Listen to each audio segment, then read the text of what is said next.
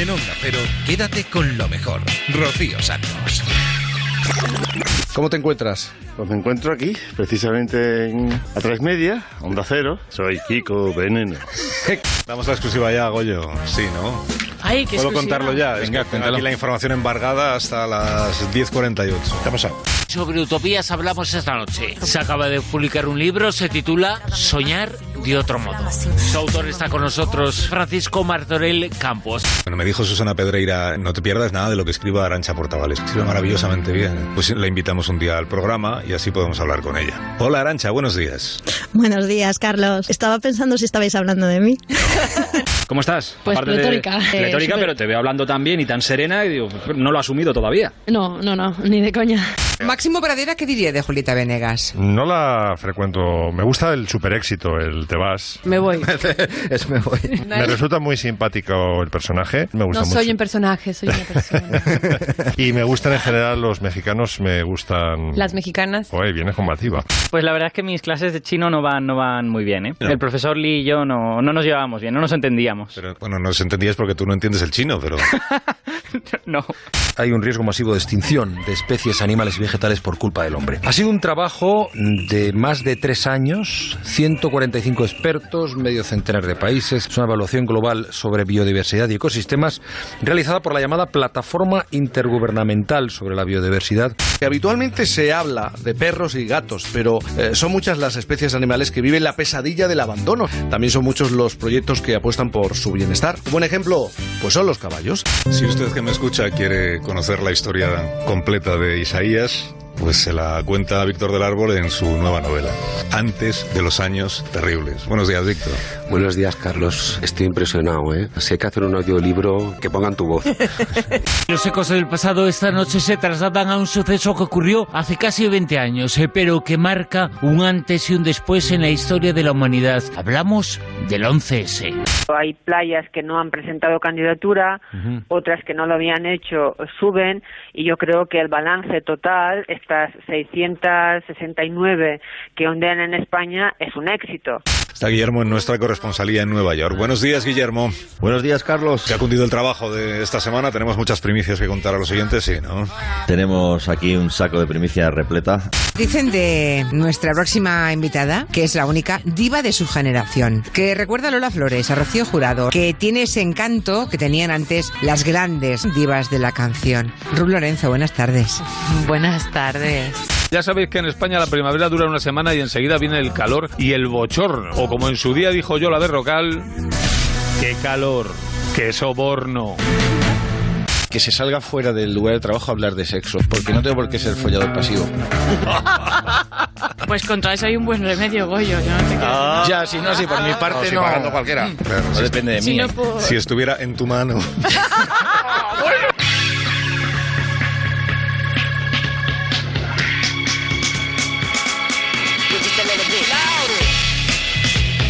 En Onda Cero, quédate con lo mejor. Rocío Santos.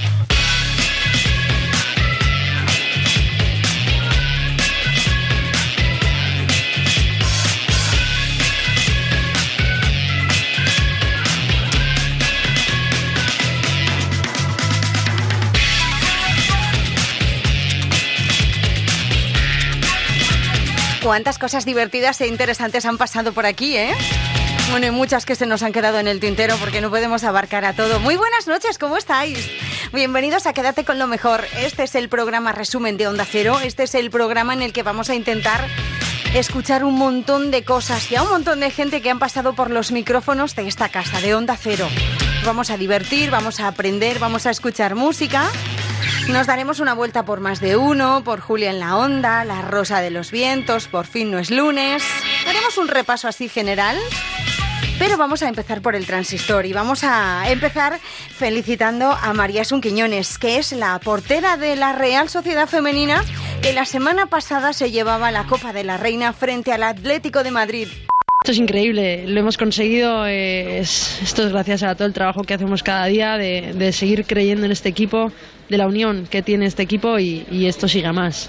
Oye, eh, me está preguntando, tengo por aquí a Enrique Ortego que hemos estado comentando el, el partido en la radio en directo, no podía ser de otra manera. Me está preguntando si, habías, si has jugado alguna vez a balonmano.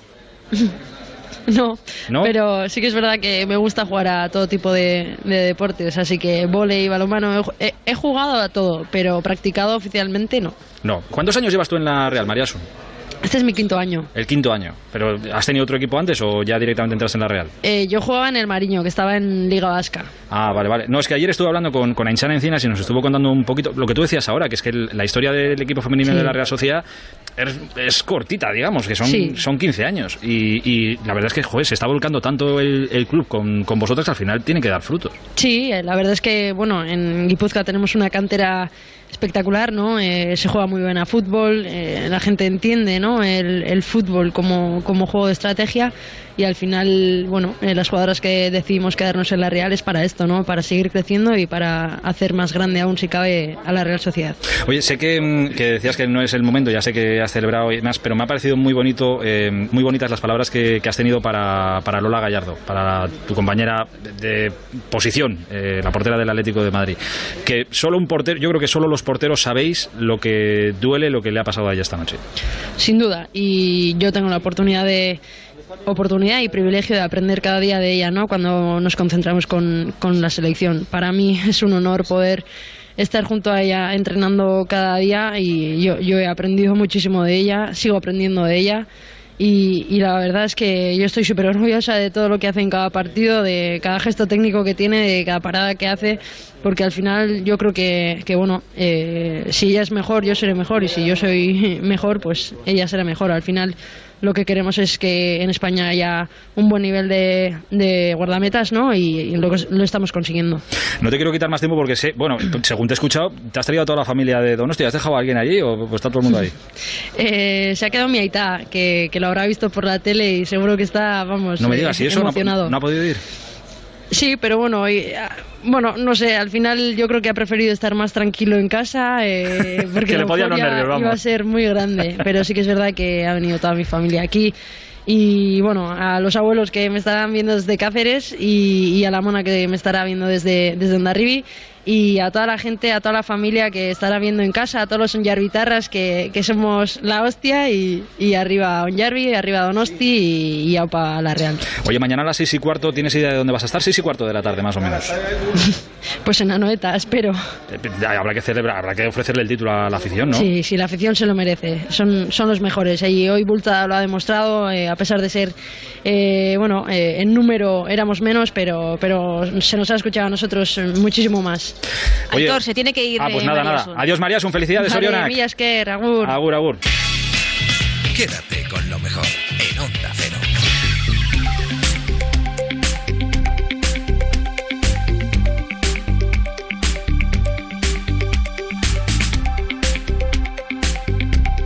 Dejamos el transistor y nos vamos a ir hasta la playa.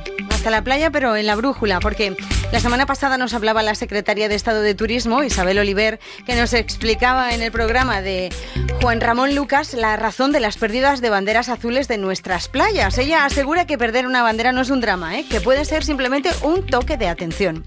Eh, La comunidad valenciana lidera el ranking con 150 enseñas, después Cataluña y Galicia con 120 y 119 banderas en playas y pierde sobre todo Andalucía con Málaga y Huelva a la cabeza por esto de los eh, chiringuitos o las instalaciones em, em, inadecuadas. Eh, las, las playas, es decir, ¿qui- ¿quién presenta la candidatura? ¿Cómo es, cómo es esta, cómo es esta elección que imagino que se hace en toda Europa?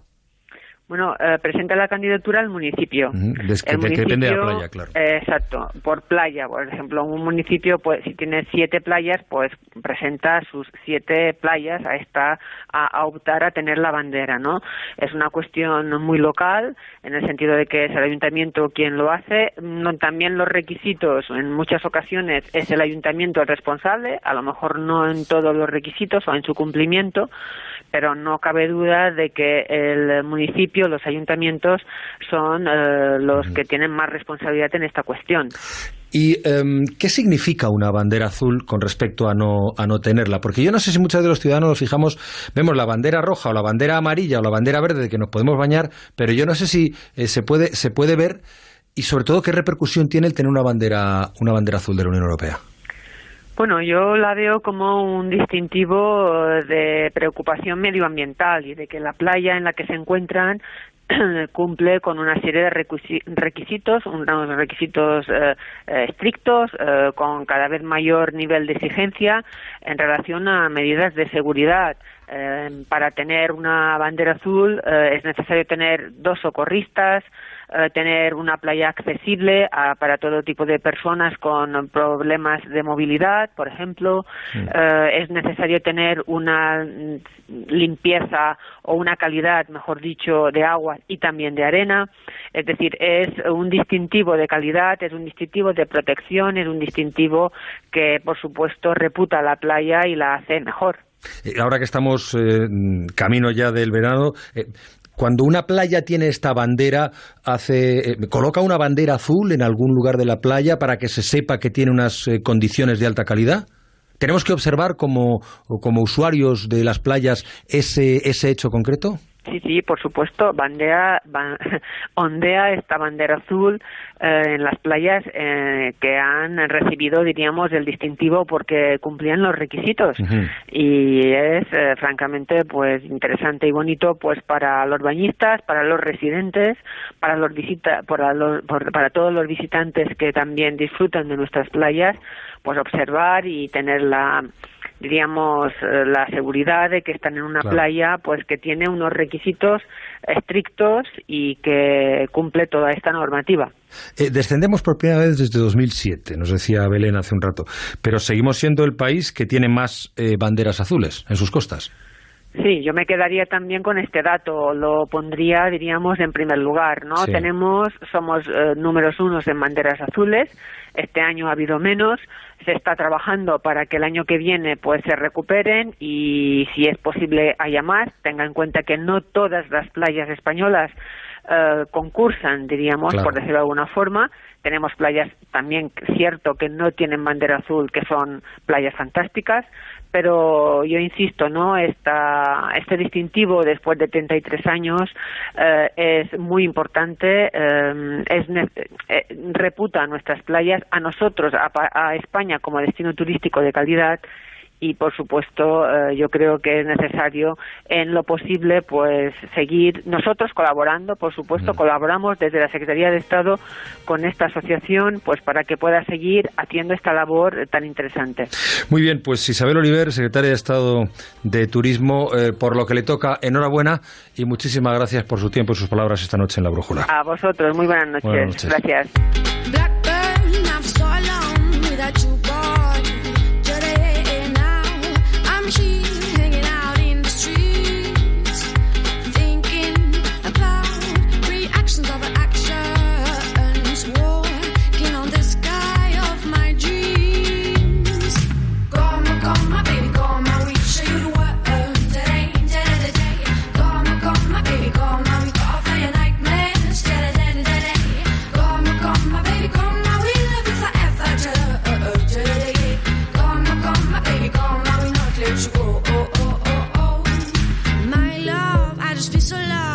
without you, are. Today, I, I'm yours, even if time has passed. Take me away from this impetuous world,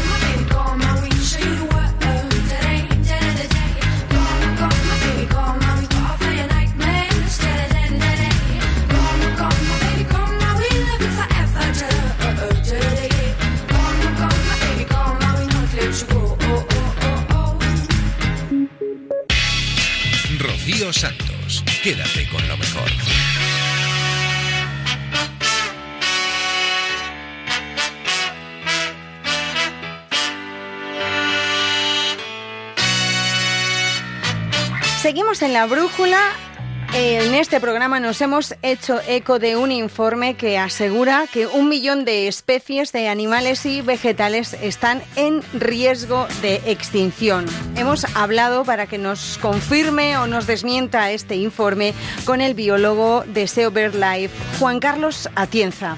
Juan Carlos Atienza, buenas noches. Hola, buenas noches. Es biólogo de SEO BirdLife, uno de los responsables eh, de esta organización para la mm, gobernanza, ¿se dice así? ¿Cómo se dice exactamente? Sí, eh, para Juan la, goberna- para la gobernanza ambiental. Para la gobernanza ambiental, bien. Que tiene mucho que ver con eh, el ámbito en el que eh, usted se mueve, con esta realidad, que, qué hacer ante situaciones como las que cuenta el informe, que yo me pregunto, yo me pregunto, eh, en- lo primero de todo, ¿es irreversible esa pérdida de especies, esa, ese- esa cuesta abajo mm, del mundo que van a heredar nuestros hijos y nuestros nietos? Pues en realidad no es irreversible, pero es urgente tomar medidas.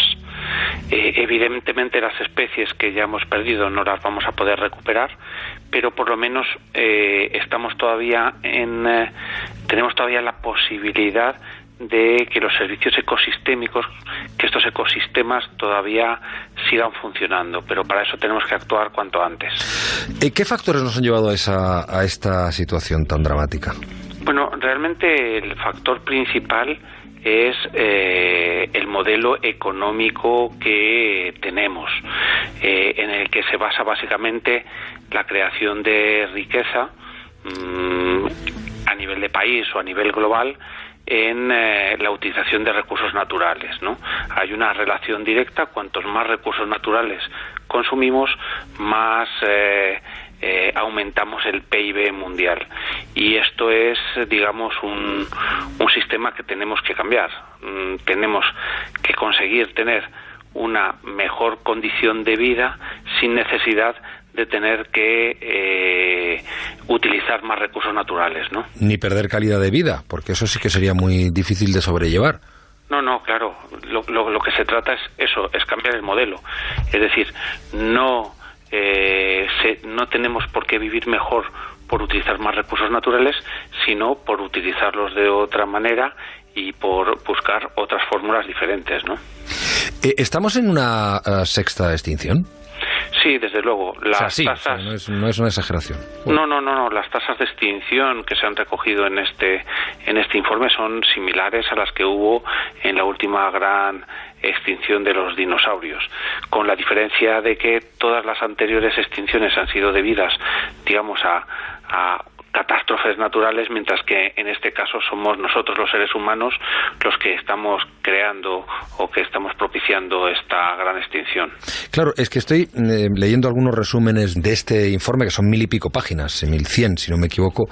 Eh, eh, habla, por ejemplo, a los expertos que, que ponen su firma y su investigación en este trabajo, que la desaparición de las especies está produciendo una velocidad muchísimo, pero muchísimo eh, mayor que eh, lo que sería su ciclo natural. Claro, evidentemente. A ver, eh, todas las especies estamos abocadas a la extinción o a evolucionar en otras especies. ¿Los humanos también? Los humanos también. Es una Algún día nos mala noticia. extinguiremos. Efectivamente, son malas noticias para esta noche, pero he de decir que o evolucionaremos en otra especie o nos vamos a extinguir. Pero bueno, la buena noticia es que no lo veremos nosotros, que es a largo plazo. Pero eso ocurre, es la naturaleza, es la teoría de Darwin y, así funcionan las cosas. La cuestión es que ahora mismo estas tasas de extinción son muy superiores a lo que de forma natural ocurren mm, normalmente. Fíjate, yo hoy estamos hablando de la extinción de las especies, de un millón de especies animales y vegetales. Es una burrada. Sí, no, y eh, la gente no se da cuenta, pero por ejemplo muchas especies de microorganismos, de insectos, eh, de anfibios, de reptiles, eh, tienen como, como ámbito de vida, es decir, to- toda la especie puede vivir en solamente 10 hectáreas de selva amazónica.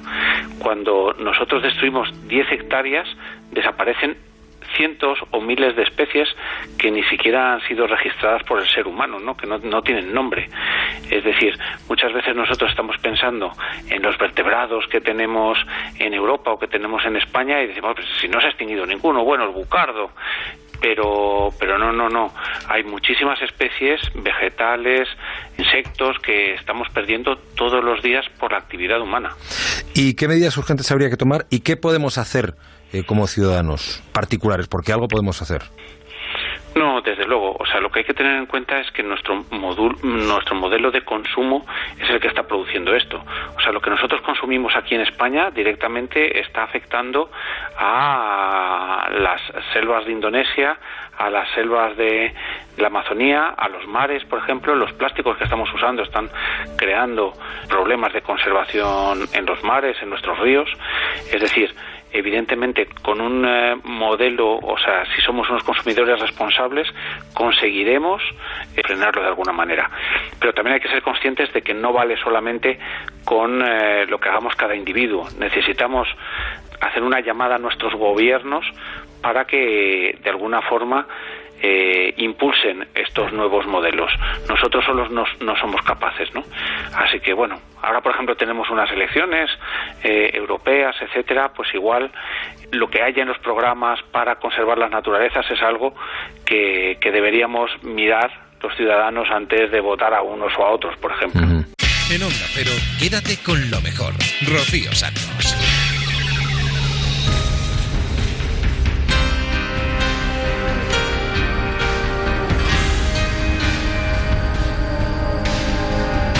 Dejamos la brújula y nos vamos hasta la Rosa de los Vientos. Esta semana pasada, en Ecos del Pasado de Laura Falcolara, nos hemos trasladado hasta Nueva York para hablar de los misterios y las profecías acerca del 11 de septiembre.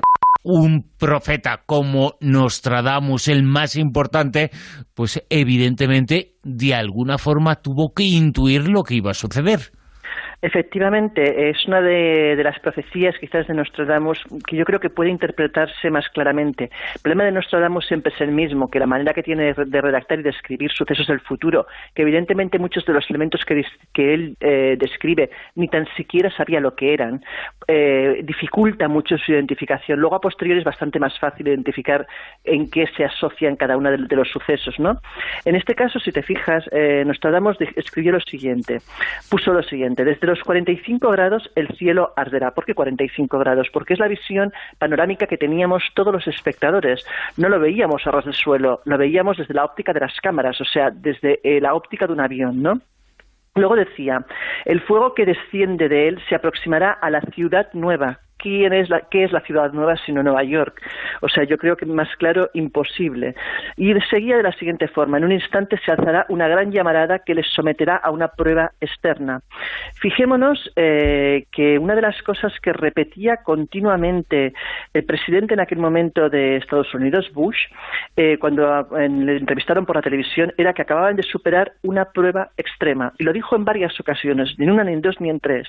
Pero hay más cosas, por ejemplo, eh, también eh, comentó cuando en el momento de la colisión hay una frase que dice lo siguiente, en un instante se alzará una gran llamarada que les someterá a una prueba extrema, que esto es lo que hemos comentado, y continúa eh, de la siguiente de la siguiente forma dos grandes rocas rodarán sobre la otra como si fueran un molino y los ríos se volverán rojos dos grandes rocas. Claro pensemos que cómo podía describir en aquel instante Nostradamus lo que eran dos rascacielos es que es inimaginable pensemos que estamos hablando del siglo que el siglo XVI era Claro, han pasado casi 500 años. Claro, en aquel momento no existían los rascacielos. claro. Entonces, él habla de eso, de dos grandes rocas que rodarán una sobre la otra. Y hay otro momento que dice, tras, eh, tras agitarse la tierra, el fuego del centro de la tierra causará un terremoto alrededor de la ciudad nueva. Nuevamente, la gente que estaba en Nueva York ese día, sobre todo cercanos a la zona cero, dicen que el suelo tembló como si hubiera un terremoto, como si hubiera un seísmo realmente en la zona.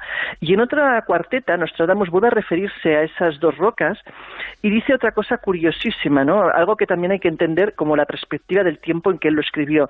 Y dice lo siguiente, las montañas huecas construidas por el hombre. ¿Qué puede ser una montaña hueca? O sea, es que, eh, claro, tú lo lees sin saber eh, lo que pasó en Nueva York y te quedas pensando qué querrá decir con una montaña hueca. Cuando ocurre y tú lees esto, dices que tiene todo el sentido. ¿Cómo va a describir un señor del siglo XVI lo que es un rascacielos? Claro, eh, algo tan imponente, más de 100 pisos, más de 300 metros de altura, era el símbolo del mundo, el símbolo de una ciudad que evidentemente no existía por entonces y no podía ver de otra forma como la ciudad eh, Y luego fue conocida como Nueva York, pero es que se acababa de descubrir América. ¿Cómo iba a existir algo parecido a Nueva York? Y luego existió. Efectivamente, por eso te digo que cuando tú lo lees con carácter retroactivo, toma todo el sentido la ciudad nueva, eh, las montañas huecas construidas por el hombre, hay una serie de elementos que, que, que cobran sentido cuando los lees después de pasar el suceso y se relacionan fácilmente, ¿no? Pero no solamente fue Nostradamus, tenemos otra, otra persona que también eh, describió el, el 11S de una manera también realmente inquietante, ¿no? Que fue Baba Vanga. Claro, y eso que ella, bueno, el eh, 11 se nos sirvió para descubrir casos eh, y profecías eh, de personajes que no eran conocidos. eh, pero, por ejemplo, esta mujer era una de ellas que no podía haber visto lo que sucedía porque ella era ciega. Era una mujer ciega búlgara. Eh, ya en su momento eh, predijo, por ejemplo, el tsunami de 2004, sin ir más lejos. Y respecto al 11S, sus frases exactas fueron las siguientes. Horror, horror. Los hermanos estadounidenses caerán tras ser atacados por los pájaros de acero. La sangre de inocentes se derramará. O sea, también creo que es, es impactante la claridad con la que describe precisamente lo que sucedió. Quédate con lo mejor en Onda Cero.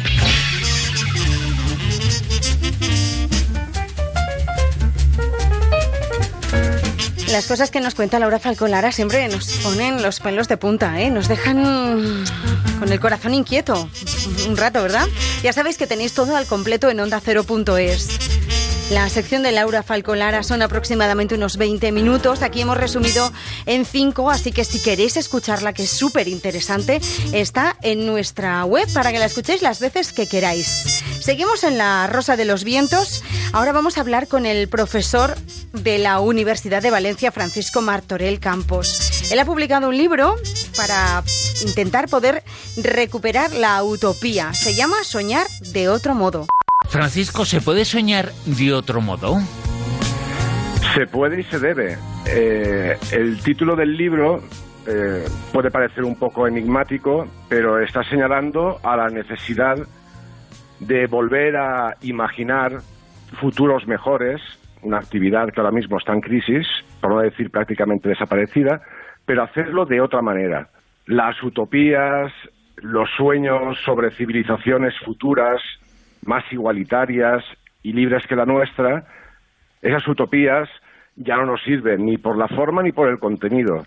Por lo tanto, hay que volver a activar esa capacidad de soñar con futuros mejores, pero esos futuros tienen que ser distintos. De ahí lo de soñar de otro modo. Ya sé que es eh, muy complicado y muy difícil eh, resumir y dar una definición de lo que es, eh, pero es importante que la gente sepa dónde podemos encuadrar, cómo podemos definir utopía.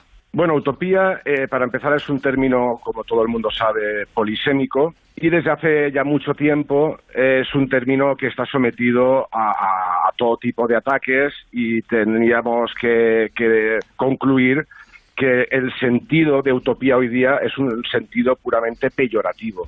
Cuando la gente escucha utopía, automáticamente identifica el término con lo imposible, con lo delirante, con lo quijotesco. El sentido peyorativo de utopía, que ha sido fabricado pacientemente por el sistema durante mucho tiempo, se ha impuesto, está en la mente de todos y le otorga muy mala prensa. Pero en realidad la utopía, eh, entendida desde un ámbito más neutral y más objetivo, la utopía no coincide con ese sentido peyorativo. La utopía designa muchas cosas, en efecto, pero podemos sintetizarla en torno a tres. La primera, la utopía es un tipo de deseo, el deseo de un mundo mejor, de un futuro más digno, etcétera. Ese deseo puede eh, estar contenido en cualquier persona. No hace falta ser un filósofo, no hace falta ser un pensador para tener deseos utópicos. Cuando alguien comprueba in situ que la realidad es injusta o cuando alguien sufre ante la realidad, desea un mundo mejor. Eso es el deseo utópico. En segundo lugar, utopía designa a un género de escritura, que es donde se englobarían las famosísimas utopías literarias y también el pensamiento utópico desarrollado a lo largo de ensayos de diverso tipo. En tercer lugar y por último, la utopía hace referencia a un tipo concreto de acción política, acción política que tiene por objetivo transformar a mejor la realidad que existe. Esos tres sentidos de utopía reunidos son los que forman la base de mi investigación. Fíjate que cuando estabas diciendo esto me estoy acordando de algunas personas que cuando tienes una conversación eh, con ellos, hay gente válida, ¿eh? Eh, Y no es gente que está en contra de tus ideas, eh, pero cuando tú les expones eh, algunas eh, ideas y algún concepto y, y algo muy muy sencillo te dice, pero no seas utópico, no seas utópico. Eh, parece que se ha metido en la cabeza de la gente, no seas utópico. No, no, vamos a ser utópicos eh, porque solo de esa forma se puede construir el futuro.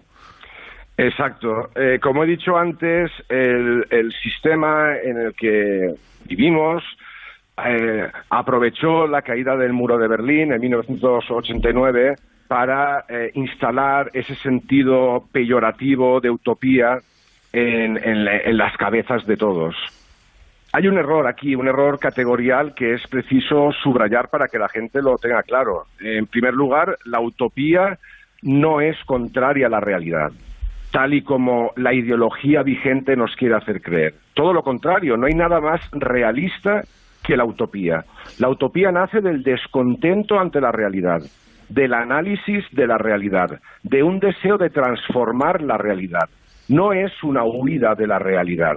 Es justo lo contrario, es un compromiso íntimo con la realidad y es un compromiso con el objetivo de mejorarla. Eso para empezar. La utopía, subrayo otra vez, no es contraria a la realidad, por mucho que eh, los poderosos, por decirlo así, se hayan encargado y estén todavía enfrascados en ello, en hacernos creer que efectivamente la realidad es una cosa y la utopía es otra. Y una segunda cuestión. Esta diferenciación entre utopía y realidad, curiosamente, tiene un origen marxista. Carlos Marx y Engels, en el Manifiesto Comunista, machacaron a la utopía y tildaron a la utopía precisamente de no ser realista. El ataque canónico a la utopía que más impacto ha tenido en la historia ha provenido del marxismo. Aunque resulte curioso porque mucha gente cree que el marxismo histórico fue un movimiento utópico. Bueno, relativamente, se oponía a la utopía.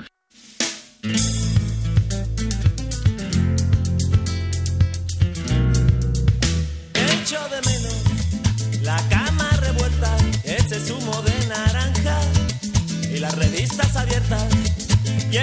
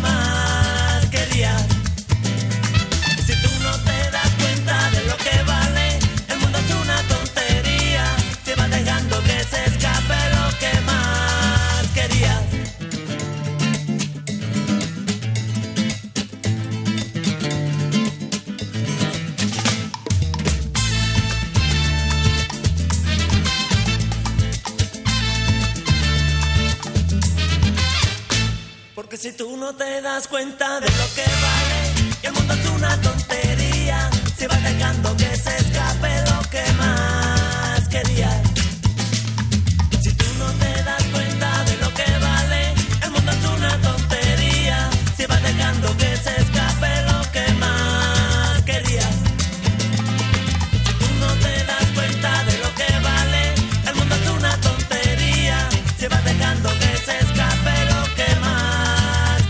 Es el maestro Kiko Veneno. Esto aún me te echo de menos. Acaba de publicar Sombrero Roto. Es un disco libro. El texto que acompaña a las canciones es un repaso por la infancia, adolescencia y juventud lleno de detalles. Es un Kiko Veneno que no conocíamos, la verdad, y que hemos descubierto en Por fin no es lunes. 42 años en los que hoy te presentas con este trabajo. ¿Mucha cara de sorpresa te has encontrado? Alguna, alguna. alguna. Pero bueno, tampoco, verás tú. mm, Desgraciadamente para mí, ¿eh? Esto lo digo para mí, la afición en España a la música no es tan grande.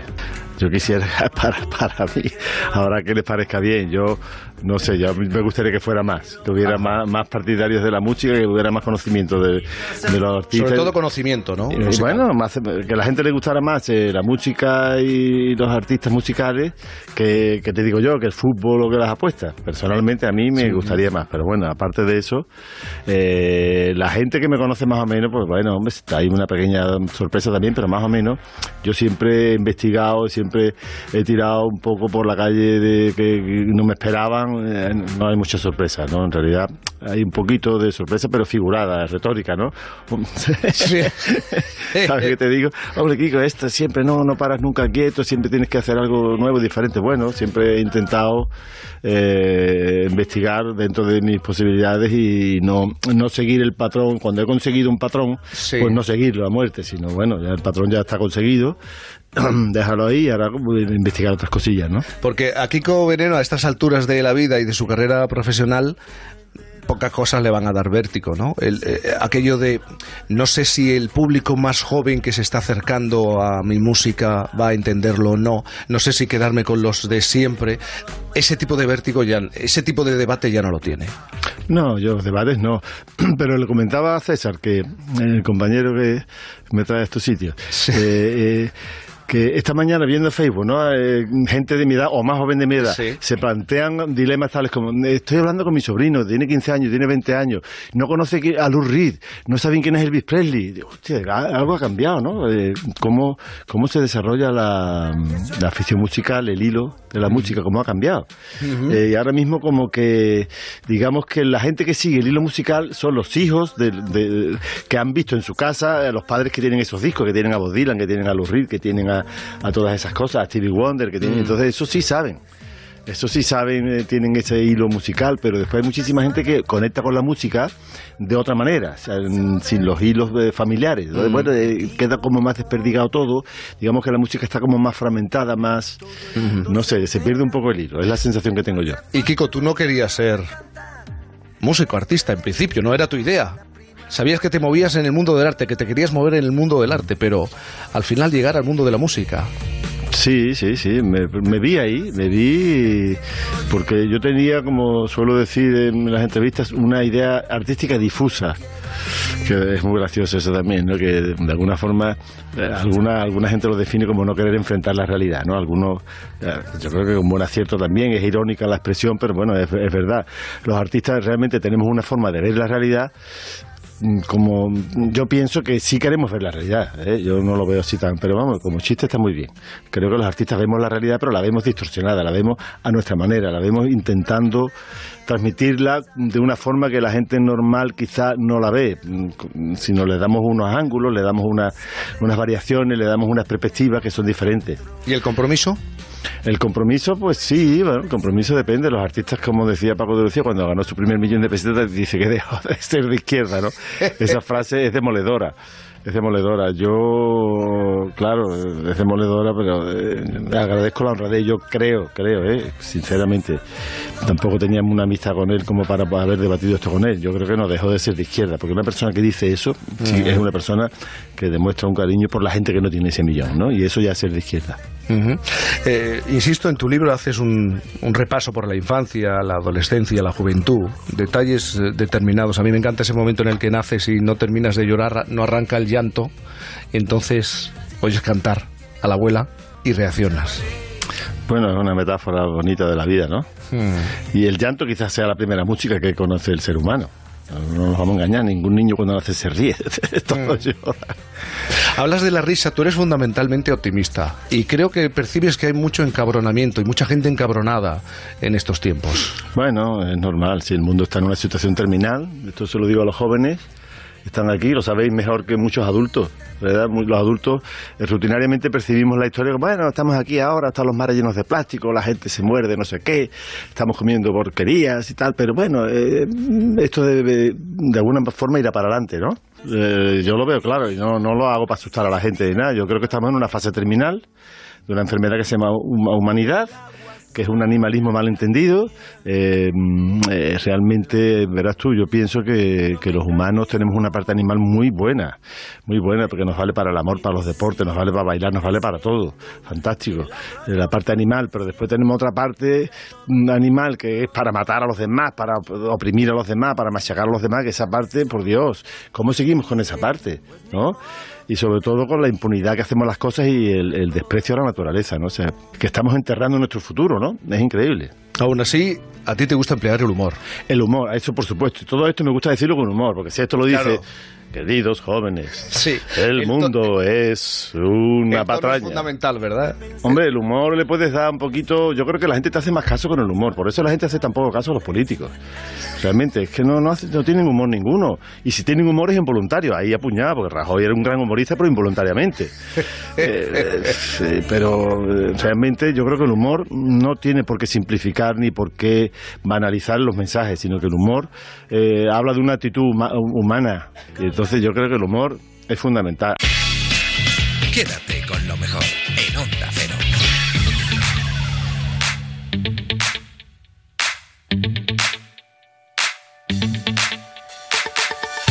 El maestro Kiko Veneno, la entrevista al completo en ondacero.es. Vamos a cambiar de asunto, nos vamos a poner serios, porque a a mí este es un tema que me duele un montón y me preocupa y no me gusta nada en absoluto, y es el tema del abandono animal. Se habla mucho del abandono de perros, de gatos, estamos al día de que se abandonan miles de animales en nuestro país, miles de animales de compañía, y lo peor es que se abandonan miles de animales que previamente hemos comprado en alguna tienda y nos hemos gastado un dinero. En fin, no tenemos conciencia ni corazón. Pero también se abandonan otro tipo de animales que no somos tan conscientes, como los caballos. Al frente de la protectora Salva un caballo está Fernando Noailles. Buenos días, Fernando. Hola, buenos días. Buenos días, Fernando. Es que nos da, nos da la impresión, siempre hablamos del abandono de perros y gatos fundamentalmente, pero, pero ¿hay más abandono de caballos de lo que podemos imaginar? Muchísimo más. Lamentablemente, eh, nosotros tenemos experiencias realmente horribles de ir a rescatar yeguadas enteras donde hay nos ha tocado una yeguada que habían 28 caballos, habían caballos muertos, caballos muriéndose, totalmente abandonados. Tenemos casos realmente dramáticos. Afortunadamente no todos son así porque hay personas que son más conscientes y dan los caballos en adopción cuando saben que no van a poder hacerse cargo de ellos, pero hay otras otras personas que no, que los dejan morirse o esperan hasta último momento cuando ya están en los huesos para pedir ayuda a una protectora como nosotros.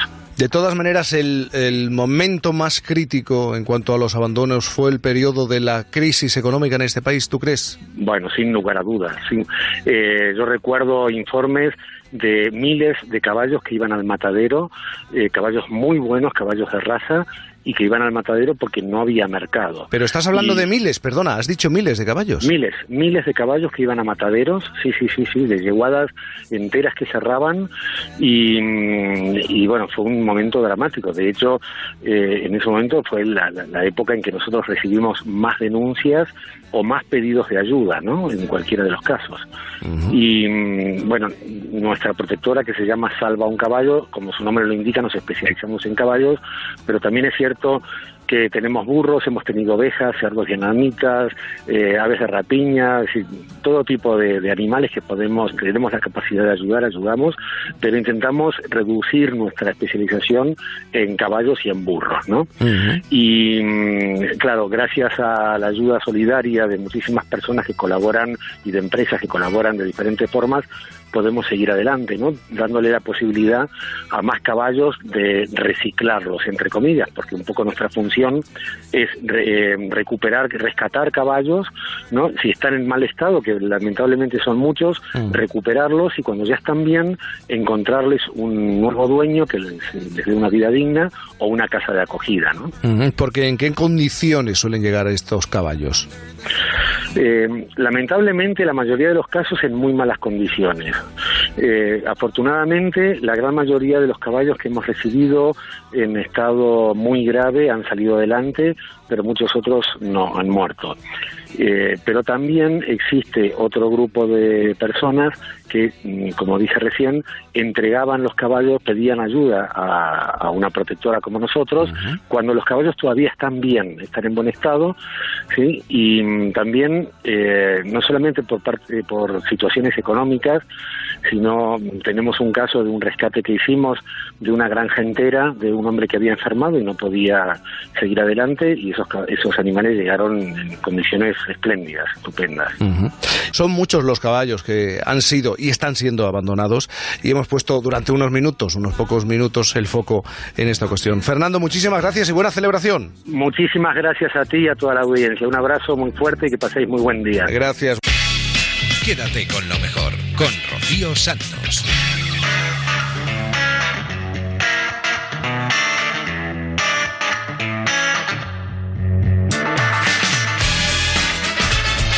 Cada semana Fernando Eiras nos sorprende con esos titulares que no encontramos habitualmente en la prensa.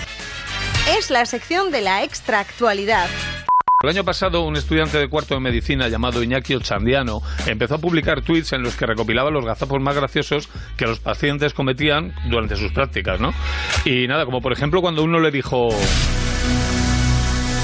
Tengo hernia de boniato. O la hernia le había hecho una forma rara o eso ya lo tenía mal de antes, ¿sabes? Claro, Iñaki comenzó a hacer esto porque resulta que su padre, que también había sido médico, apuntaba todos estos gazapos en una libreta. Gazapos, gazapos como cuando una madre le preguntó que si le tengo que poner a la niña la vacuna del pepinoma. Eh, entiendo que se refería al papiloma, Sí, yo porque también. si, si una niña tenía un pepinoma, igual es que no era niña, era niño y lo tenía como un boniato. Vamos a dejarlo ahí. O como cuando otro paciente. Vaya manera de hilar, ¿eh? Ahí, Venga. es que te- quiero rivalizar contigo. bueno, como cuando otro paciente que acudió al hospital se acercó a recepción y dijo: Muy buenas, vengo a hacerme un electrocrucigrama. Es que es más difícil eso, todavía. Eso, eso me encanta. Del, cora- del corazón no sé cómo andaría, pero la cabeza tiene una sopa letra de... co- y seguimos con la que ha sido la noticia, eh, una de las noticias más, más impactantes de, de la semana para los seguidores del Barça. Mundo Deportivo. Nueva debacle europea del Barça y adiós a la Champions. El Liverpool remontó el 0-3 del partido de ida y le metió 4-0 a los culés y les dejó fuera de la Champions. Pero es que el Liverpool siempre ha sido un club muy complicado. No sé cómo no se dieron cuenta, sobre todo porque sus jugadores tienen mucho peligro, son muy pillos. El saque de esquina del 4-0 lo dejó muy claro. Pero es que esto ya viene de largo. Ejemplo, Alan Hansen, capital del Liverpool, del Liverpool en los años 80, hizo estas declaraciones para que veáis si no tenía peligro el colega Iba. Nunca disputé los balones aéreos en el Liverpool. Se sabe que cada vez que cabeceas el balón se pierden 150 neuronas. Así que mandaba a Mark Lawrenson a hacer ese trabajo. Siempre conviene delegar, es la prerrogativa de los capitanes. ¿Todo esto lo dicen en serio? Sí, sí, menudo listo. Y para quien no sepa Sí. qué significa prerrogativa, significa mala persona. claro que lo dicen en serio. Y vamos ya con una noticia cultural. El mundo. Tarantino competirá con Almodóvar en Cannes. Esta semana se ha conocido que la cinta dirigida por Tarantino Érase una vez en Hollywood será la principal competidora de Dolor y Gloria por la Palma de Oro del Festival de Cannes, que comienza el próximo eh, martes 14 de mayo. Pero si alguien quiere ir al festival, primero hay que saber dónde se celebra. Porque, como preguntó en una entrevista Cristina Aguilera, ¿alguien sabe dónde se hará el Festival de Cannes de este año? Yo no tengo ni idea. Pero, Cristina, creo que, creo que no lo, lo van a mantener en secreto para que no vayas. y vamos con otra noticia que en esta ocasión es muy, muy extruño. ABC. El impactante cambio físico de Leticia Sabater tras su última excentricidad estética. Nada, que la señora esta se ha gastado 200.000 euros en hacerse una liposucción de alta definición que, donde le ha retirado grasa sobrante del cuerpo para colocársela en otros lugares y que así parezca que tiene músculos. Escúchame, no se puede haber gastado 200.000 euros. Se calcula. ¿Cómo se va a gastar ¿Pero cómo es 200.000? posible? ¿Dónde Como se se va a calcularon en un programa de televisión el otro día. Yo no tengo Pero, absolutamente no ningún A vara- ver, a ver, a ver, Viviana, que algo sabe. ¿Qué, Eso, qué dices, Viviana? Que primero yo de, de operaciones sé mucho y segundo que ella no tiene 200.000 euros para gastar. Ya, ya. Yo tampoco, es menos. Se, calcu- se calculó eso el otro día en un programa, pero vamos, si estáis muy interesados, Pero yo os traigo, bueno. lo pregunto, coño, y lo traigo aquí. Bueno, total. Bueno, que- el caso donde quería llegar es que se ha dejado unos abdominales que parece un colchón de viscoelástica. Se ha hecho ocho. Se ha hecho, el otro día alguien, un amigo mío decía que parece, parece que se ha olvidado la parrilla dentro. y son falsos. No, bueno, vale, esta chica que es carne de cañón, cuando no es por lo que hace, es por lo que dice. Hace poco Leticia colgó un videoclip suyo con un mensaje que decía, para mis fans de distintos países del mundo. Una usuaria de Twitter compartió el mensaje y añadió irónicamente, para los fans de Kuala Lumpur. Como si a Leticia, Sabe- a Leticia Sabater la siguieran hasta en la capital de Malasia. Pues llegó la cantante y contestó muy ofendida. Kuala Lumpur lo será tu puta madre. espero, espero que en esta nueva liposucción le hayan quitado también un poco la grasita del cerebro y ya está. Bueno, y ahora toca hablar de las redes sociales. Venga, venga. Me ha llamado la atención una consulta. Eh, vais, vais a ayudarme a, a- Sí. a cientificar esto. Un chico llamado Nicolás eh, Villalba eh, pregunta en Twitter. ¿Duele hacerse un tatuaje? Y la chica, una chica le aconseja. Depende de la zona. A lo que Agustín responde. Soy de Murcia. No. No se tienen registros de que los tatuajes no le duelen a los murcianos, a no, No. ser que seas un melón piel de sapo, compadre. ¿Sabes? Y ya está, para terminar ya de Venga. verdad la buena, una auténtica ganga por si tenéis que cambiar los neumáticos al coche. Se trata de unos neumáticos de una de las mejores marcas. Atentos. 60 euros. Nomatecos Mechelén. Que igual pensáis que, el, cul- que es culpa del corrector del móvil, y puede ser cierto, del corrector de un móvil de la marca Stars, modelo gilipollas. ¡Hala, ya vámonos! En Onda Cero, quédate con lo mejor. Rocío Santos.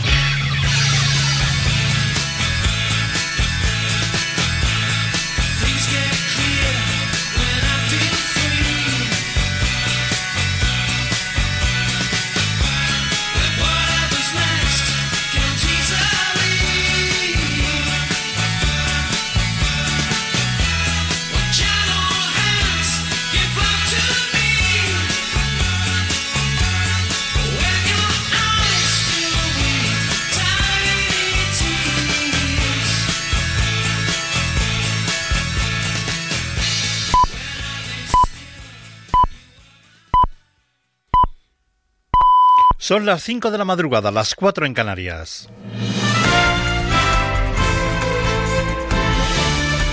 Noticias en Onda Cero. Buenas noches. El Gobierno, a través de la portavoz en funciones Isabel Celá, ha pedido al Partido Popular y a Ciudadanos que se abstengan para hacer posible la investidura de Pedro Sánchez y evitar de esa forma que tengan que depender de los independentistas. Las fuerzas constitucionalistas constantemente recuerdan eh, a la ciudadanía que, eh, que, bueno, que no se debe contar con las fuerzas independentistas.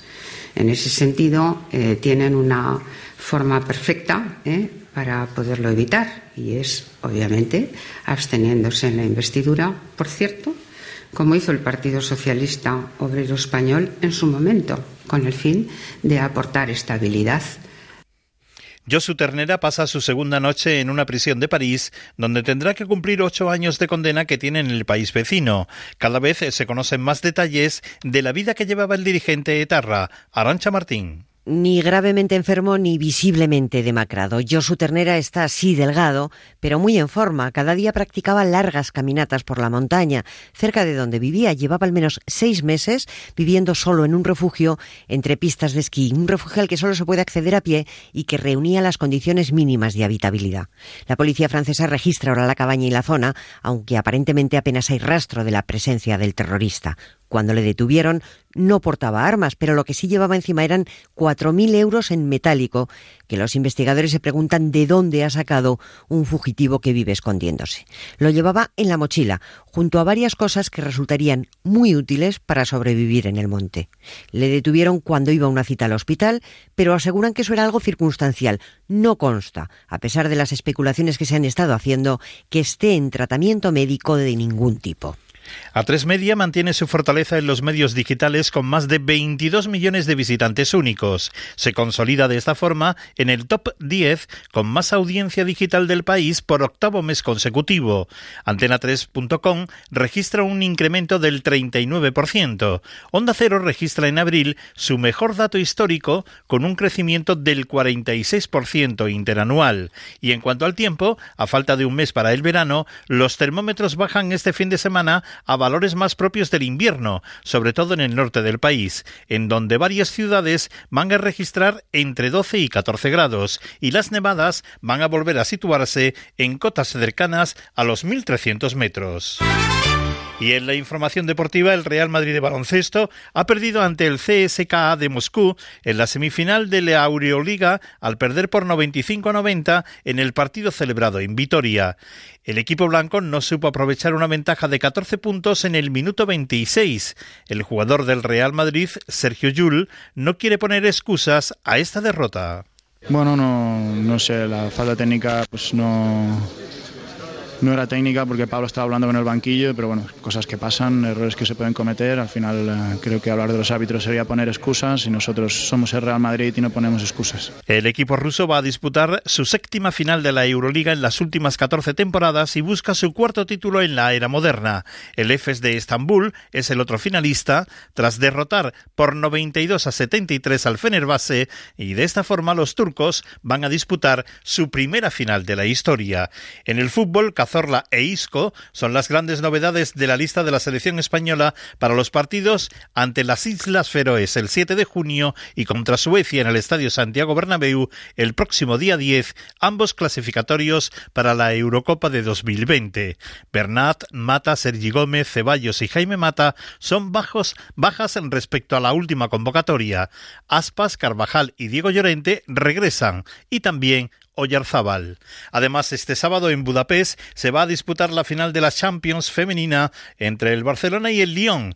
El estadio, con capacidad para 22.000 espectadores, estará lleno, ya que no queda ninguna entrada. El partido va a comenzar a las 6 de la tarde. Y en segunda división se ha disputado un encuentro con el resultado Zaragoza 4, Sporting de Gijón 2. Las noticias vuelven a la sintonía de Onda Cero a las 6 de la madrugada, cuando sean las 5 en Canarias y siempre todas las noticias actualizadas en nuestra página web ondacero.es. Síguenos por internet en ondacero.es.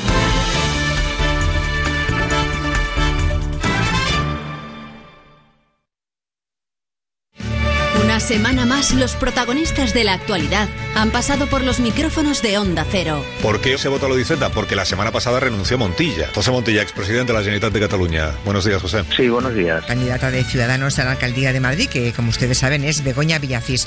Señora Villacís, buenas tardes y bienvenida. Hola, ¿qué tal? Buenas tardes. Tengo que preguntarle a Pepe Hernando el primero, ¿qué hace usted aquí? Es decir, no digo a este programa, sino metido en el lío de la política. Bueno, ayudar. Javier Gómez, director general de la Liga de Fútbol Profesional. Buenas noches. Buenas No está aburrida el final de Liga, ¿verdad? Tenemos ya sentado en el estudio de Onda Cero en Madrid a Íñigo Errejón. Señor Errejón, muy buenas tardes. Hola, ¿qué tal? Muy buenas tardes. Isabel Díaz Ayuso, candidata del Partido Popular a la Comunidad de Madrid. Muy buenas noches. Muy buenas noches. Griezmann ya ha cerrado un acuerdo con el Barça. Presidente Enrique Cerezo, ¿ustedes sospechaban algo? En nada, en absoluto. Yo, su ternera, la Guardia Civil confirma que ha sido detenido. Hazme que salude al exdirector general de la Guardia Civil, Joan Mesquida. Señor Mesquida, buenos días. Buenos días. Cuando me nombraron director general de la Guardia Civil, era el objetivo absolutamente prioritario. Te mereces esta radio. Onda Cero, tu radio.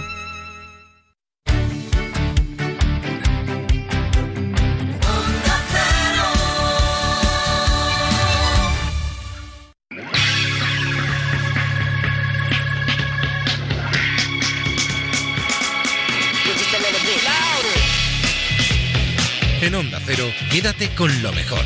Rocío Santos.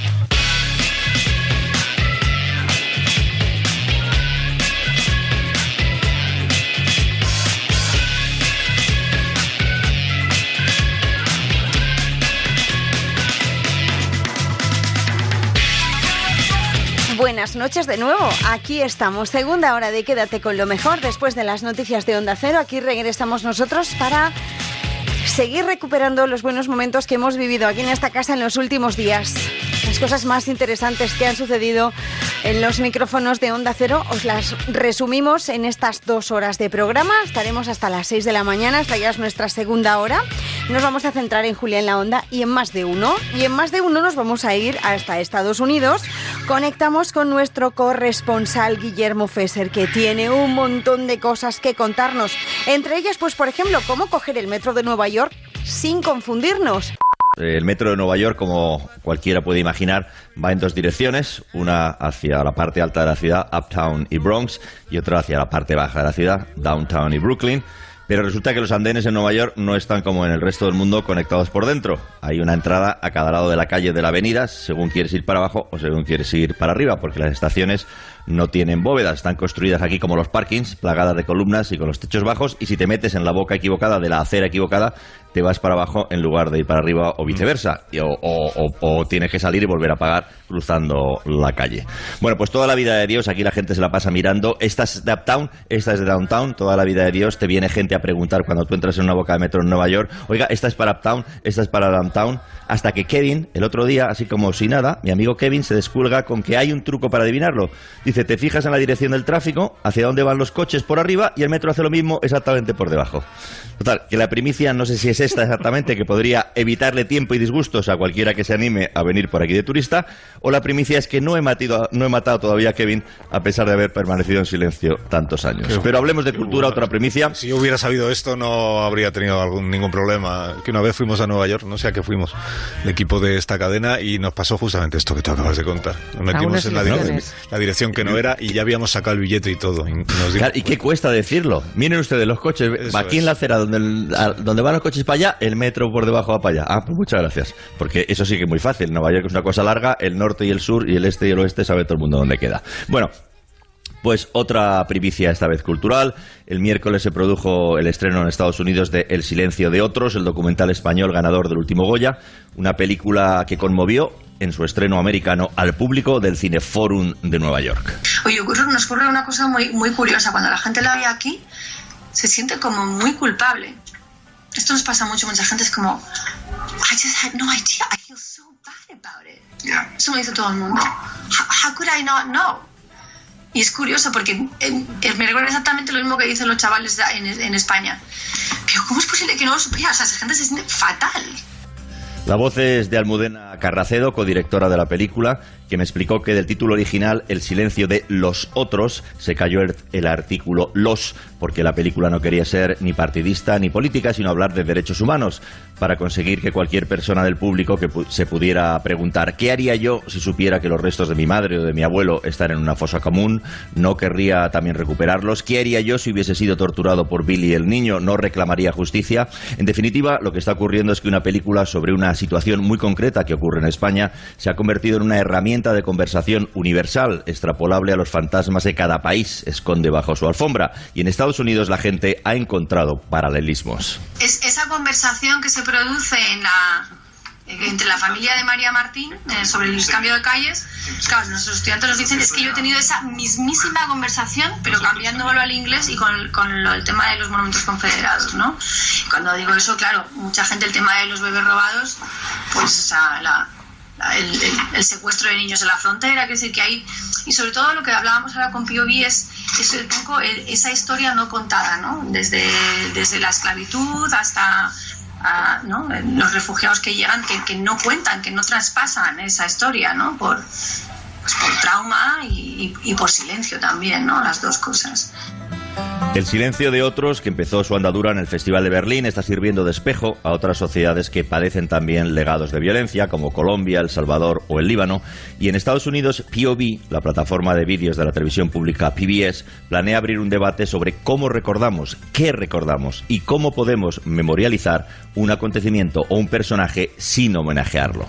De vuelta a España en septiembre, Almudena Carracedo se propone pasar de cineasta a activista y a través de proyecciones privadas acercar los rostros de protagonistas de la película a estamentos políticos y judiciales que puedan ayudar a avanzar en la resolución de los casos que aún siguen pendientes, porque cree Almudena que ha llegado el momento de mover ficha. De hecho, la prueba, Guillermo, es que hace 10 años esto no se hablaba.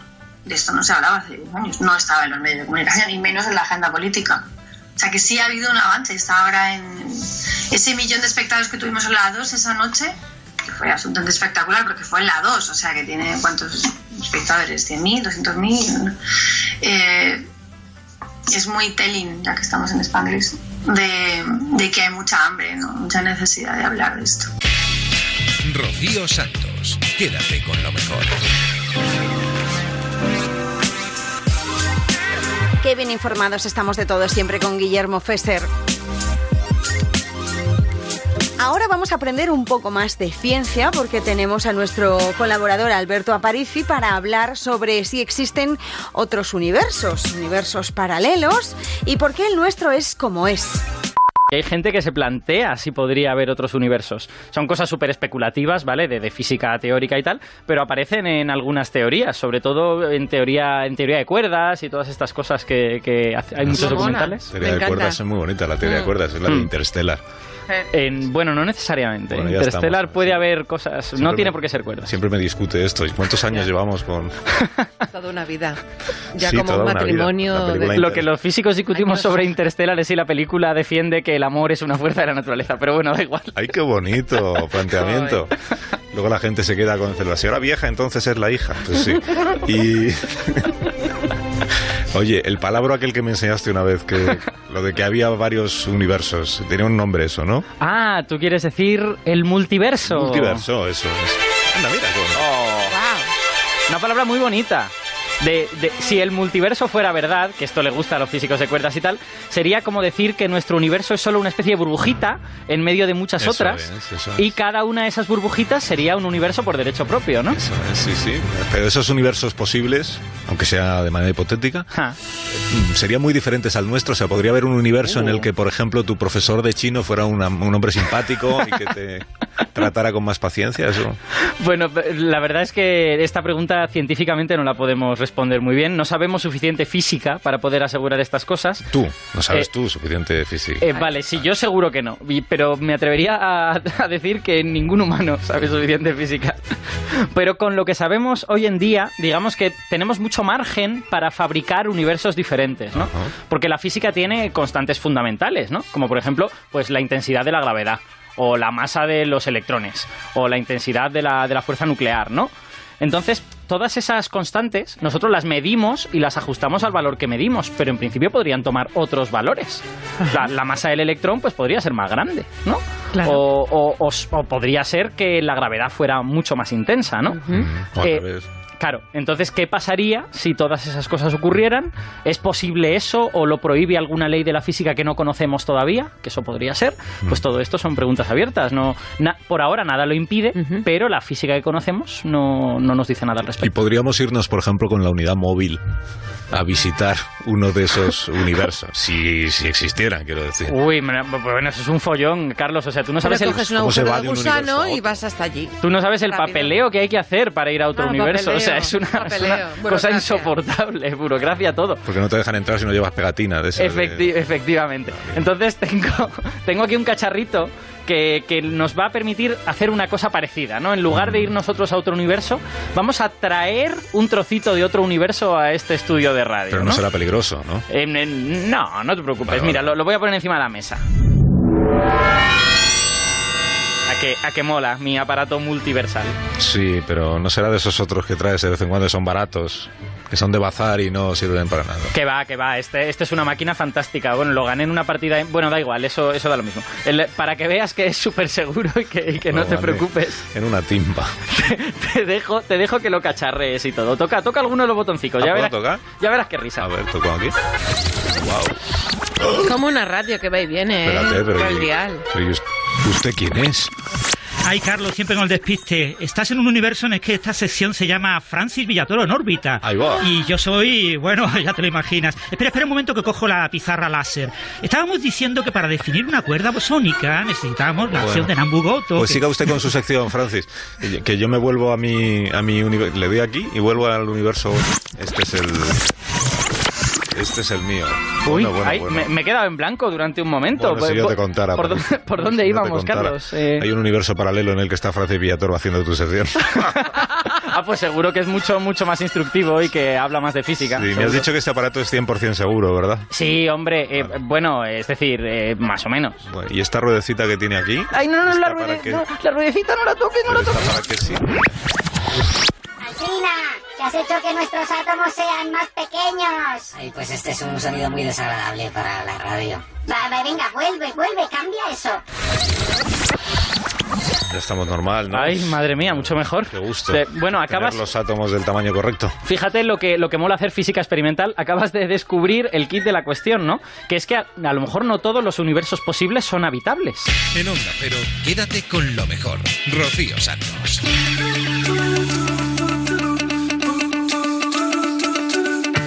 Y después de hablar de ciencia, vamos a hablar de literatura. Víctor del Árbol nos presenta en más de uno Antes de los años terribles. Es una novela donde el 90% de lo que pasa es verdad. Relata las vivencias de Isaías, que es un niño soldado de Uganda. Dice que hay 300.000 niños soldados en todo el mundo. Todos ellos forman a Isaías. Sabes que siempre que hablamos aquí de una novela yo tengo la, la duda de cuánto debemos contar. Esa es la, la duda que tenemos también los, los escritores y que yo he tenido sobre todo con esta novela. Eh, ¿Cuánto debo contar para que no se convierta en un simple ejercicio de pornografía de la, de la violencia? ¿Cuánto debo contar para contar la verdad eh, recurriendo al artificio de, del relato que a veces es necesario para ir hasta donde eh, un ensayo o un informe periodístico no puede llegar, ¿no? que es hasta conectar con, la emoción del, lector y conectar con los personajes de un modo, de un modo empático. ¿no? Eh, y al mismo tiempo, el gran problema para, de esta novela para mí ha sido eh, no solo hasta dónde, sino cómo. Cómo contarlo, cómo contarlo para hacerlo comprensible, para hacer que el lector realmente sienta que eso es verdad, porque es verdad. Poco importa eh, la parte que yo haya podido poner de, de- artificio, de, de literatura, necesario por otra parte, porque si no el relato no funciona. Pero lo cierto es que Isaías Yoweri existe. En el año 2017, en el informe de la, de la ONU, eh, de la UNICEF, perdón, hablaban de 300.000 niños soldados en todo el mundo. Es decir, si hacemos una fotografía de cada uno de esos niños, todos esos niños conforman a Isaías Yoweri. Y luego lo que tú has leído eh, tan magníficamente es absolutamente cierto. La asistencia de Joseph Kony, del Ejército de Resistencia del Señor, eh, la historia de los niños soldados secuestrados entre 1987 y 2015. O sea, eso es absolutamente y rigurosamente cierto. Tengo que añadir una cosa, si me permites. El 90% de lo que pasa en esta novela es real, absolutamente real. Incluso yo he tenido, creo, un poco de compasión al no querer contarlo todo. Es la historia de Isaías, ah, se titula Antes de los años terribles. Igual te quedaba un poco largo si lo hubieras titulado antes, durante y después, después. de los años terribles. Al final, los años terribles los lleva uno consigo. toda la vida y por eso pueden volver a ser muy terribles. ¿no? La historia de Isaías, que es un hombre ya maduro que tiene hecha su vida en Barcelona, que se gana la vida arreglando bicicletas. el negro de las que- bicicletas El negro de las llaman. bicicletas, que tiene una relación ya muy, una relación sentimental o de pareja muy estable con una eh, mujer, digamos, de familia acomodada, que están a punto de, tener un hijo. Pero algo sucede en, esa vida que le hace regresar no solo a su país eh, natal, que es Uganda, sino a todo lo que vivió a todo lo que vivió y a todo lo que protagonizó él mismo ¿no? en, Uganda. Y por eso es una novela que en realidad se va desarrollando todo el tiempo en esos dos planos temporales, en, el presente de Isaías y en ese pasado de, de Isaías. Y claro, ahí hablas de la justicia, ahí hablas de, de la memoria, ahí hablas de la reconciliación. Y yo creo que tienes, tienes la valentía de situar una novela en un, en un escenario poco frecuentado por los escritores, por lo menos por los escritores españoles y por los lectores españoles, que es África. Sí, pero precisamente por eso me, he querido ir a África. En realidad, eh, esto puede parecer pretencioso, pero no lo es, es todo lo contrario. Yo no, no elegí eh, el espacio, no elegí que fuera África, fue África la que me eligió a mí, fue esta historia la que me eligió a mí mm. a través del personaje de Joseph Kony, ¿no? Eh, cuando yo descubrí a este personaje en el año 2012 con aquella famosa portada de Time que luego se convirtió en un documental viral de eh, Invisible, Invisible Children, porque mi inglés no es muy bueno, pues a partir de ahí yo me, me descubrí como la inmensa mayoría de la gente a este personaje me enteré de que era el, criminal de guerra buscado número uno del, del Tribunal Penal Internacional mm. desde el año 2005. Yo no conocía esta historia para, para nada. Me enteré de que, eh, bueno, pues de este ejército de 30.000 chiquillos que él había secuestrado y, y adiestrado ¿no? Eh, para convertir en una especie de, de, ejército de fanáticos y a partir de ahí ese personaje terrible me lleva a Uganda y me conecta pues con, con, ese, con esa realidad, con ese país que es asombroso, con todo el trabajo que se hace allí, con, con los misioneros españoles, con las ONGs, mm. en fin. Y bueno, pues como las cosas nunca pasan solas, nunca pasan por, por porque sí, siempre, yo siempre he pensado que hay una concatenación mágica ¿eh? de, de, hechos. Dio la casualidad de que en el año 2012 yo estaba leyendo a Joseph Conrad, El corazón de las tinieblas, ¿no? esa novela que para mí es extraordinaria, porque para África siempre ha estado en mi imaginario desde, desde, desde siempre, y tuve claro que la única manera en la que yo podía contar esta historia era coger el corazón de las tinieblas y volverlo a escribir otra vez, como hizo Coppola con Apocalipsis Now, ¿no? Es decir, porque era la única manera de acercarse a esa frase famosa de Kurz, Marlon Brando, icónica de el horror, ¿no? Cuando habla del horror, la única manera, eh, creo yo, de acercarse a esa realidad era a través de esa novela que para mí es icónica de lo que significa África. picking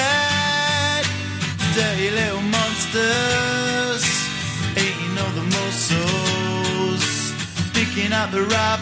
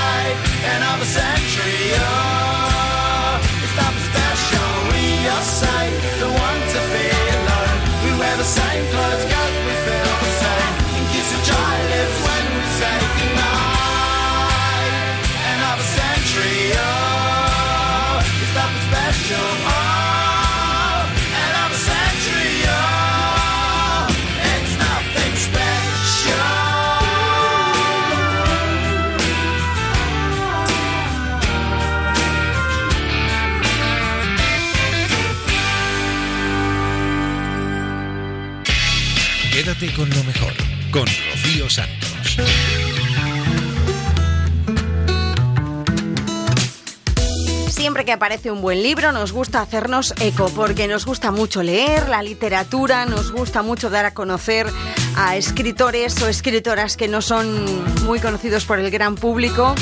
Esta semana pasada hemos hablado con Arancha Portavales, que nos traía su nueva novela llamada Belleza Roja. Dice que es una novela un poco más improvisada que sus anteriores trabajos porque los personajes han ido creciendo al ritmo que crecía la novela.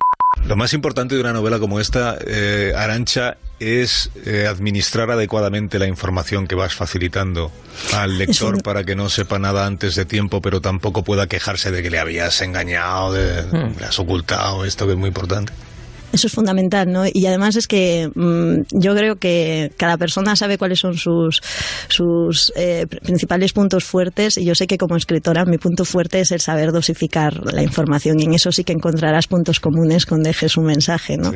Y a mí me gusta irle contando cositas al, al lector para, para que interconecte con, con o conecte con pequeños detalles que he ido dejando, ¿no? Como, como pulgarcito que va dejando las, las migas. Y además es que aconsejo una segunda lectura sabiendo quién es el asesino o asesina. ¿Qué me estás diciendo? ¿Que empiezo Sí. ya? Sí. Sí, porque ¿Por descubrirás No, todas no, no, las no. pistas que he ido No, dejando. por eso. Qué no, bueno. por eso no. Yo las segundas lecturas de novelas de estas no las recomiendo nada. No, que sí. Porque como lector te sientes bobo. Porque, ah, bueno, porque te han, enga- claro, bueno, no te han engañado, la no, no vuelves te a has dado leer, cuenta. La vuelves a leer Claro. y vas diciendo, joder, pero si estaba claro. Pero Claro. es más claro que aquí, pero si aquí ya me lo está diciendo. Claro. ¿Cómo no he sido capaz de darme Claro. cuenta? Y entonces te entra un complejo ahí de, pues eso, de persona muy limitada. Por eso, salvo que usted tenga un alto concepto de sí mismo, no, no es recomendable que lo haga. ¿Y, ¿Y cómo se construye una novela entonces de estas características? O sea, tú tienes clara la historia desde el comienzo, tienes claro eh, dónde va a estar re- reside- la, dónde reside la culpabilidad por por no ¿Eso lo tienes claro? pistas. Sí, se llega a tener Lo claro tienes claro eso. desde el principio, No supongo. sé, a lo mejor no. Entonces, ¿cómo Mira, haces? yo que siempre he presumido de hacer mis novelas en Excel, como buena interventora y del cuerpo de finanzas, esta, eh, lo único que tenía claro es que quería hacerla en una urbanización y hacer un círculo cerrado. Entonces, como tenía la idea y no me venía, al final un día me vino mm, esta, me vino la frase de la belleza eh, es roja como un cuenco de, cerenza- de De cerezas, cerezas. ¿no? Y con eso decidí que empezaba la novela lo loco y hice el primer capítulo y hice ese escenario. Y ya con el escenario me vino toda la, os juro que me vino toda la, la historia, el cuerpo, ¿no? A la cabeza. Entonces agarré una libreta y puse, mm, los, definí a los seis sospechosos, definí las interrelaciones entre ellos y, y puse quién era el culpable. Y a partir de ahí empecé a escribir a lo loco. Eh, capítulos muy cortos porque eso es, eso es así. Al final eh, el, la- el microrelato lo llevo dentro y, y- y al final eh, voy a la contundencia y a, a- a una voz corta, ¿no? Y, poco descriptiva como machacan los amantes de la, de la novela negra, pero, pero yo escribo así. Y, y sí que es verdad que mis amigas, esto lo sigo haciendo, pasándoselo a mi grupo de WhatsApp de mis, de mis mejores amigas, que se morían por saber quién había matado a Sian Allen. Y ya lo cuento siempre a modo de chiste. Tuve que parar a la mitad para traducir de su mensaje al castellano, porque ambas novelas están escritas originalmente en gallego y se morían de, de dolor, de decir, dinos por Dios quién ha matado a Sian Allen. Y cada vez que viajaba o hacía algo, me- les tenía que decir, estás tranquilas, el asesino o asesina está en la libreta que está encima de mi mesilla de noche. pero sí que fue un poco más improvisada que las otras. El- pero lo que es la idea, el por qué, porque ya os digo que para mí era más importante que el qué, el por qué eh, se urdía este asesinato estaba muy claro en mi cabeza. Quédate con lo mejor, con Rocío Santos.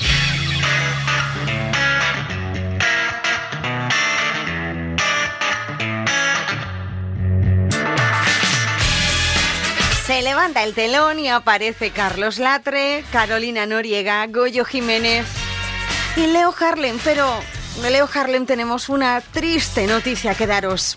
Tengo que hacer un anuncio a nuestra audiencia, audiencia creciente, fiel, eh, cariñosa, bondadosa, generosa. El, el anuncio es que durante el próximo mes y medio no vamos a poder disfrutar en este programa de la compañía de Leo Harlem. No. No, no puedo, Ento- sí. Entonces. Él, pues se ha, Puede cans- ser. se ha cansado. Se ha cansado, nos ha pedido ausentarse seis semanas. La coartada que alega es que tiene que eh, rodar una película. Lo típico, la típica excusa. Exacto.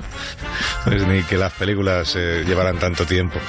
Y de paso también nos dice que tiene que poner orden eh, en su cabeza. Sí, sí, la verdad es que gracias, Carlos, lo necesito. Eh, Como siga así, esto va a acabar conmigo y con mi vida social. Ya, pero ver, yo no acabo de creerme estas razones que tú alegas, Leo, de confesártelo. Sí. Porque lo que has dicho exactamente en el justificante que has traído para pedir estos días de asueto. Firmado por tu madre. Sí, mis padres, por los dos. Ah, por los dos. Dices que venir a este programa te está provocando un problema de personalidad múltiple. Exactamente, sí, lo, lo- se llama trastorno de identidad disociativo, que lo busca en Google y cuadran todos los síntomas. Mira, empezamos esto en septiembre más o menos, ¿verdad?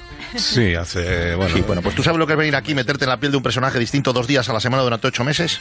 Más de 60, todos con sus manías y sus inquietudes. Y ojo, que yo soy un tío del método Stanislavski, que me llevo el personaje a casa, y así me pasa que hay días que me levanto y pienso que soy Gorka Sete, el fonotecario de Villarejo, y me pongo a grabar todo lo que dice mi mujer y la familia, y a colocar micrófonos ocultos por todo el piso, es un jaleo al cine. Eso es, es- permíteme intervenir, eso es horrible. Mira o sea, ese cambio tan drástico de personalidad. Mira a Pablo Casado. Te quiero decir que, que hay que tener mucho cuidado con esto. Que No, no, o sea, también se está tratando. Pero yo pensaba que tú disfrutabas de ese cambio de papeles constante, Leo. Hombre, claro, claro, sí, sí, sí, sí, yo lo hacía por trabajar, pero ¿cómo voy a querer yo estar semana tras semana haciéndome pasar por gente con nombres como Marcos Tiazo, Adolfo Tocopia, Donoso Pardo, Rubén de Motos, Ayú Manzanilla? Esto no está pagado. Lo, lo- lo paso peor que los que se tira por el tobogán de Estopora. Te lo han cerrado ya. Y, placita. oye, ¿y te han pasado más cosas por culpa de estos personajes múltiples que has ido interpretando? Pues muchísimas. Mira, el otro día, sin más lejos, estaba con los amiguetes tomando un cacharrín y empiezan a hablar de las elecciones. Pues de repente me dio el paraflux y me convierto en Antonio Opinión y me da por decir que soy un sociólogo del copón y empiezo a llamar a todos sus contactos del móvil para hacerles una encuesta y eso no es vida, Alsina. Yo necesito desconectar, desconectar. Pues a lo mejor podrías relajarte haciendo un poquito de bricolaje, que me han contado que te gusta. No me saques el tema, Alsina, no me saques el tema, que eso es un asunto delicado. ¿Por qué? Yo ya no puedo coger el taladro sin convertirme en José María Alicates. Ah, el fontanero de la Moncloa, sí, es verdad, Sí, es sí, es ver la caja herramienta, me da el paraflux y no puedo... Y me transformo. El otro día le reformé a mi sogro los dos cuartos de baño en una sola tarde. Les he hecho la cocina nueva. He dejado el garaje de mi edificio como un loft, sin columna ni nada, para que puedan aparcar sin rayar el coche. Lo tengo apuntalado. Yo creo, Leo, no te, no te lo tomes a mal, pero creo que estás exagerando. Que no exagero nada, hombre, que te lo digo con confianza. Sobre Que a mí esto- reaccionando. Que a mí estos personajes se me meten dentro y no me salen ni con un exorcismo. Oigo sus Qué voces dentro de mí. Leo, Leo Harlem, aquí lo tienen, poseído por eh, O José María poseso, Alicates. o poseso. O poseso, ¿verdad? Señor. Bajito, que siempre está a mi lado y siempre me da la Eso razón. es así, eso es así. Tirando, tirando escombro y girando el cuello 360 grados, pobre Leo, ¿verdad? Mientras habla lenguas muertas, inquietante, Si es que tú no sabes lo que es esto. ¿eh? Esto hay que vivirlo, hay que vivirlo. ¿Y el desencadenante de tu crisis, lo cual ha sido? O sea, ¿te, te poseen los personajes así como así? Sin No, así como razón? así, no. Pues como te decía antes, cuando, cuando alguien de mi alrededor me da pie con un comentario o lo que sea, pues me transformo. Como Hulk, algo parecido, en veneno. Escalofriante, ¿verdad, Carlos? Sí, sí, sí lo es, sí lo es.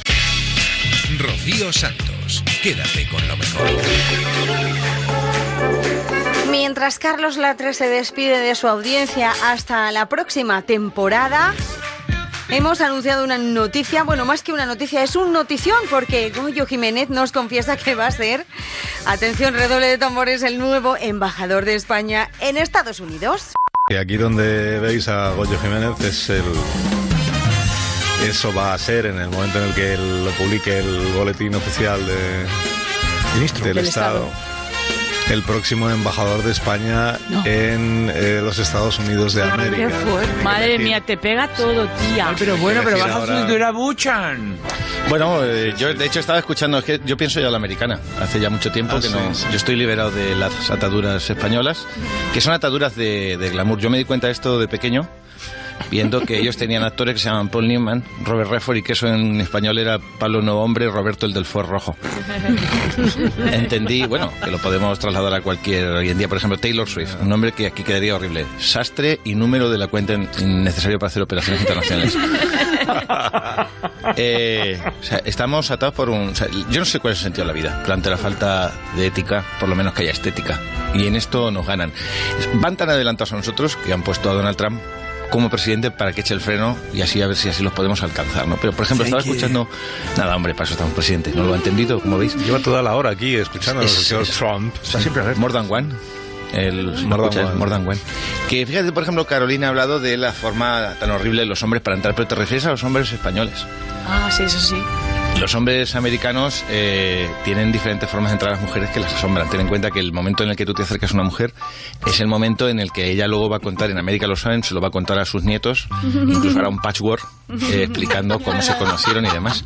Entonces eh, es muy importante, el hombre americano es consciente de la importancia de cómo debe acercarse a una mujer. No le dice de mí para ti por ser tú, no. Le dice cosas como que hace un sitio como este alrededor de una chica como tú. ¿Me explico? Aparte, Estamos tontorrona. te ha gustado, ¿eh? Te ha gustado. Te ha gustado, ¿eh? Te ha gustado. Brilli, brilli. Por ejemplo, un truco que hay muy bueno para intentar, intentar esperar a ligar es que fracase otro. En América se hace mucho. Te esperas a que fracase uno, que se acerque y diga eh, algo como Joe Jackson, agente inmobiliario. No he podido evitar, que, ¿sabes? Le pagan, aquí hacen una cosa que le pagan una copa, le dicen al camarero, invito yo a la señorita, ¿sabes? Y, y discretamente levantan la copa así como diciendo, he sido yo. Discretamente, un pequeño gesto, apenas, entiendo que esto es radio, lo describo así, apenas 3 centímetros, alzar la copa y un guiño hacia abajo como he sido yo. Que aquí en España lo haríamos diciendo, "Ch, eh, que he sido yo, He que sido he yo". hecho, eh, un gin tonic de lo bueno, de Divine, 12 euros, me cago en su puta madre, ¿sabes? Que aquí todo esto... No. ¿eh? Un pequeño ticket aquí de... Y esto se acerca y dice, Joe Jackson, agente inmobiliario, y él le dice algo como... De acuerdo, Joe Jackson, ¿por qué no te vuelves al rincón con tu amigo con el que has hecho la apuesta y vuelves a ponerte tu anillo de casado? Me explico, le dice algo así y lo destroza, porque Sí, las mujeres sí. americanas también tienen una capacidad de respuesta verbal tremenda. Entonces, el chico americano, que de verdad, que ella no se había fijado que estaba allí, pero que es guapísimo, parece que estaba en un sitio más oscuro, hace así, aplaude y ella le dice algo como, ¿y tú qué quieres? Nada, me limito a reconocer tu talento pugilístico. No he visto a nadie derribar a alguien tan rápido desde que Fraser tiró a no sé... Y así, ¿no? Entonces ella le dice algo como, eres demasiado joven para haber visto ese combate, porque es que él se ha fijado que ella lleva un llavero con una cosa de un gimnasio de boxeo, porque el padre de ella tiene un gimnasio de boxeo, ¿de acuerdo? Y ella es entrenadora ahí. Y él lo ha visto y ha dicho, sí, soy demasiado joven, pero existen los reproductores de vídeos de la misma forma que en el condado de tal, no sé cuántos, es la mejor tarta de limón de Virginia Occidental, porque también ha visto que ella, mm, por el mapa que lleva de Virginia Occidental, y es una forma de decirle tranquilidad, que soy de la misma zona, que no soy un sinvergüenza, que soy de Virginia Occidental, que es West Virginia. Que en América hay Virginia y West Virginia, que es curioso. No hay mm, Virginia Occidental y Virginia Oriental, porque los de Virginia dijeron, no, no, si os vais vosotros es porque os da la gana. Virginia siendo nosotros. ¿De acuerdo? Vosotros a partir de ahora sois Virginia Occidental y punto. Y por soy West Virginia y Virginia. ¿De acuerdo? Pero bien, en fin, es que además he estado- eh, yo trabajo todo el rato para esto. Eh, por cierto, yo también eh, trabajo mucho y os advierto que también es mi último programa en un mes y medio. Ah, Sí, sí. ¿qué lo estás diciendo? ¿Otra No peli? aquí, No, yo me- ya os lo dije, os lo vengo advirtiendo, pero es que parece- como no me tomáis en serio, que me voy a Nueva Zelanda y a Australia a actuar. está Entonces. Ah, pero son cosas- puedes ir y venir. Son, cosas tuyas, vas y vienes, vas y vienes no, en la pero a semana. Nueva Zelanda, Australia va a ser que no va- Porque aunque tardaría lo mismo que en venir desde Valdemorillo, que es lo que Claro, tardo más o menos pues por eso. con la M40 y los túneles, va a ser que no, va a ser que no. eh, Entonces Vaya. ya. mm, Pero yo no, tranquilos, yo no me he montado una excusa para hacer un recopilatorio. He estado trabajando todo el fin de semana eh, y, y, bueno, precisamente viendo este tipo de cosas, ¿no? O sea, y te- y traigo toda, toda una, unas- No sé cuánto tiempo me queda porque... Pero Goyo, ¿vas, medio a, minuto. va- vas a actuar allí en Nueva Zelanda? Lo digo por los españoles que Voy a actuar, voy a actuar, sí, sí, ya creo que ya se han vendido casi todas las entradas. De hecho, hay un tío de Albacete allí que me ha dicho, soy de Albacete, estoy en Nueva Zelanda. ya no vaya. Ya no vaya, ya me conoce. Déjale con la gana, como los Rolling. Bueno, pues os decía que, que fíjate, por ejemplo, he estado viendo bastantes películas policíacas este, este fin de semana y he estado viendo eh, que en, en América, por, por ejemplo, si quieres ir seguro, en vez de un chaleco antibalas, la policía lleva chaleco antibalas, eh, que es para cuando te disparen, para que parezca que has muerto, pero levantarte después y hacer... ¿Sabes? Que, y entonces tienes un impacto así como un pezón, como una galleta Oreo, donde se queda la, la bala. Pero tienen otras opciones, si no tienes eh, chaleco antibalas, que es eh, la Biblia que te regalaron eh, en algún sitio, o una medalla que te ha dado tu madre o algo así, que detiene justo la bala. Entonces Es que es- la fe salva, Goyo, Evidentemente, siempre. la fe, pero también la constitución de la bala. Te quiero decir que, que es como cuando Abraham fue a sacrificar a Isaac, que dijo, mi fe te ha salvado, dijo, "Mm, tu fe y el curso de ventriloquía que hice en Damasco. Además, si es Biblia, etapa, si es Biblia, etapa dura, porque la tapa blanda no, ¿eh? Sí, ¿no? claro que las tapas blandas no, mejor, mejor se invertir en ediciones caras. A que nos vamos. Bueno, pues simplemente de- decir, ah, es que he estado viendo eh, que en América cuando resuelven un crimen, eh, tienen la tendencia a juntar a todos los sospechosos y decirlo, ¿no? Entonces eso es lo único malo que veo de América y que si voy de embajador espero cambiar. Y porque empiezan a decir, sí, podría haber sido usted, tenía todos los motivos. No, yo adoraba a Gladys Pembroke, sí, usted la adoraba, pero la criada le oyó decir que no sé cuánto, que usted había tenido un hijo con el marido de Gladys Pembroke en la juventud, que lo tuvo que dar en adopción porque entonces usted solo era la institutriz de la casa. Pero para haber matado a Gladys Pembroke, tiene razón, tendría que haber tenido el pulso para lanzar la cerbatana. Y usde tenía una enfermedad desde que volvió de Egipto Yo estoy allí y digo, mira, si no va a ser ella, no le sacas, ¿sabes? Es que es- delante de la gente la- le dejas que ha tenido un hijo, que es una fresca, que se ha ido a Egipto, que está enferma. Yo no, yo diría, yo, yo que soy invitado diría, yo sé que no he sido. Me voy a tomar una cerveza y cuando ya estén los culpables, pues voy y me decís.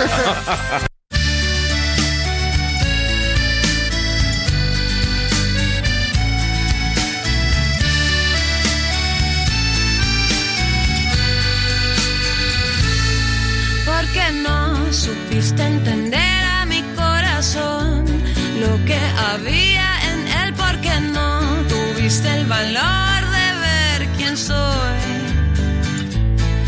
Porque no escuchas lo que está tan cerca de ti, solo el ruido de afuera y yo que estoy a un lado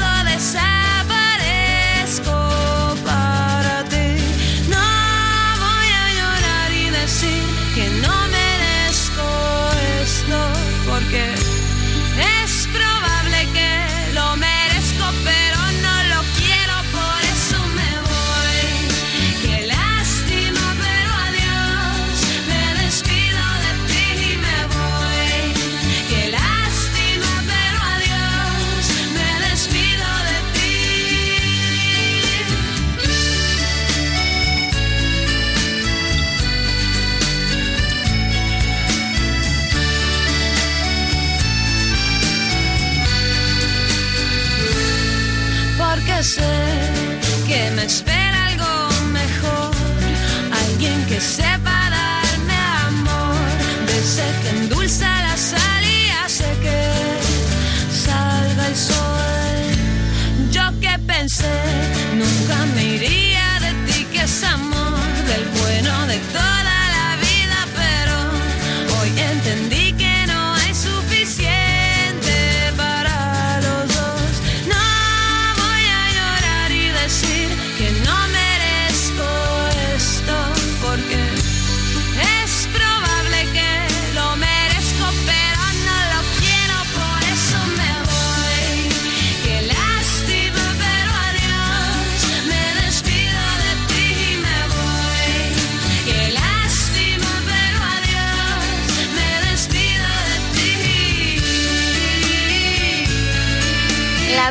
Hecha canción con Julieta Venegas. Me voy, se llama esta canción que ha sido uno de sus grandísimos éxitos.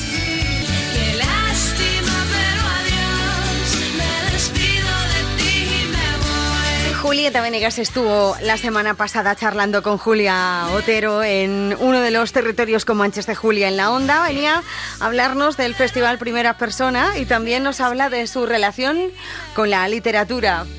Cuando eres pequeña me cuentan que tus padres no te dejaban poner la tele. Sí, no, no teníamos. te- A los siete, cuando tenía siete años, un día estábamos eh, tranquilamente ahí viendo tele y, y entró mi papá y se la llevó. Y ya no volvimos a ver. Y nunca más. ¿Y cu- cuando volvió la tele ya? Y cuando ya nos dejó interesar, no sé, ya cuando tendríamos 19 por ahí, apareció otra vez y me da risa porque hace unos años mi papá me fue a visitar al al DF y me dice, pero cómprate una televisión, no seas así. Y le digo, pero pa, ¿para qué me sirve una tele? Tengo una que me sirve perfectamente, pero no le puedo conectar, no sé qué cable que le faltaba porque era una tele muy vieja. Y fue y la compré y le dije, ahora la vas y la regresas porque no quiero una tele. Pero Julieta, qué necia. Y le digo, ¿y quién fue el que me Quitó la tele. Quitó la costumbre. El que sea, quería un plasma enorme. Eso es la, la cosa era- de los conversos, que luego... Él quería la tele más de... Sí, sí, sí. Así que le apuntaron desde muy pequeñita a pintura, a ballet, y luego aprendió piano clásico, violonchelo, eh, teoría musical, ¿no? Sí, bueno, estudié música, un- sí. O sea, y luego, en realidad soy pianista. O sea, es mi instrumento principal y en donde escribo y donde el que toco cuando estoy en casa y así. Pero me gusta tocar un poquito como porque me gustan las canciones también. Entonces, como toco otras cosas como para, para vestir las canciones, para, no sé. Bueno, para vestir o para desvestirlas, porque últimamente te notamos muy minimalista, ¿no? Sí, últimamente sí. Muy distancia corta con, con el espectador y pocas cosas, poco ruido, ¿no? Sí, sí, sí. Sí, estoy Pocos como fuegos quitando- artificiales. estoy como, como, como haciendo un reencuentro con, con la esencia, digamos. Estoy en eso ahorita y me, me gusta mucho como poder hacer, darme chance de hacer estas cosas como mucho más chicas, mucho más, es otra, otra cosa. Porque estoy como, como mm, componiendo, pero quiero tomar mi tiempo y tocar esas canciones primero en vivo antes de grabarlas. O sea, como que es al revés, todo como un poco al revés. Todo al revés. Mm. Y, y está siendo un proceso lindo, la verdad. Y pues digo, tengo oportunidad de hacer cosas como primera persona, que es otra parte que me encanta, que es pues, la parte del- como... Además, cuando me llamó Miki es como, como perfecto, porque es así, mis dos amores, la música y la literatura en un festival. Es como, ay, ya, párale, párale. Oye, siempre cuando ves talento por ahí en los jóvenes, estás ahí siempre dispuesta a echarle una mano. Pues es que no sé, es que bueno, no sé si diría que, que, que- no me siento como ahorita como no sé cómo explicarlo, este, como que yo voy a echar una mano. O sea, estoy digo, sí estoy atenta, me gusta mucho escuchar música nueva todo el tiempo y, y hay siempre está surgiendo por suerte gente como increíble, la verdad. O sea, hay una movida de compositoras increíble, así súper bonita de, de- de- en México están saliendo un montón súper lindas. En Argentina también estoy como todo el tiempo escuchando no sé, hay todo, pero. O sea, no, digo, eh, lo que digo Has es que dicho sí me chica, gusta. has dicho Me da chicas, curiosidad, ¿eh? sí, sí, sí. Imagino que- Y chicos también, obviamente. Pero, Ya, chicas y pero chicos. como que yo lo digo porque cuando yo, cuando yo, digamos, como, no sé, saqué mi primer disco, habíamos pocas mujeres, siempre el tema era como, ay, y las mujeres, a ver Claro. qué se siente, Ya. ¿Cómo, cómo es todo eso. Y es algo que, digo, no solamente ocurre en la música, en todo, ¿no? Pero, pero me, me gusta mucho como, la, el, eh, como que exista cada vez más compositoras y más historias. Obviamente compositores, pero como que las historias este, también, no sé, son diferentes según la visión, ¿no? Eh, ¿Se le ha perdido un poco el miedo a la palabra feminismo en, en Argentina o en México? En Argentina, Porque tú has visto, porque aquí lo hemos perdido un poco, aquí afortunadamente en, en dos años hemos recorrido un camino bastante largo, ¿no? Sí. Bastante profundo. Es decir, que antes, lados. antes las que decíamos que éramos feministas nos miraban como, ¿ah, sí? Y como te lo volvían a preguntar varias veces, como, "Va, ¿estás segura que quieres decir que eres feminista? Y en cambio ahora hay una generación joven que ya ha asumido el adjetivo, ¿no? Sí. Y, eh, ¿También pasa allí o no? Sí. Porque- ¿Sí? Bueno, en Argentina definitivamente sí. En Argentina, de alguna manera, todo lo Pero que ha no se nota, no se nota en algunas leyes, ¿eh? que siguen muy Sí, atrasadas. to- ¿eh? no, bueno, pero eh, en Argentina el hecho de que ya el tema, digamos, como de la penalización del aborto haya salido del closet es un paso enorme en toda Latinoamérica. Ha rebotado mucho en, en todos los demás países, empe- está empezando a haber como mucha, como, eh, como mucha organización, se habla más. También las redes sociales han ayudado mucho. Digo, el, el cambio, digamos, como de, de la, la percepción de las mujeres es un cambio que es un cambio social, el cambio social es como lento, ¿no? Entonces va lento siempre, pero pero sí que creo que, que las mujeres, mientras tanto, pues estamos cambiando todo el tiempo y cada generación viene como más aguerrida y más como, hey, ah, porque si no empezamos como a señalar las cosas que están mal, o sea, en la manera en cómo nos percibimos, cómo nos comunicamos acerca del tema de la mujer o cómo las mujeres tenemos como la posibilidad, eso va cambiando, ¿no? En Onda Cero, quédate con lo mejor. Rocío Santos.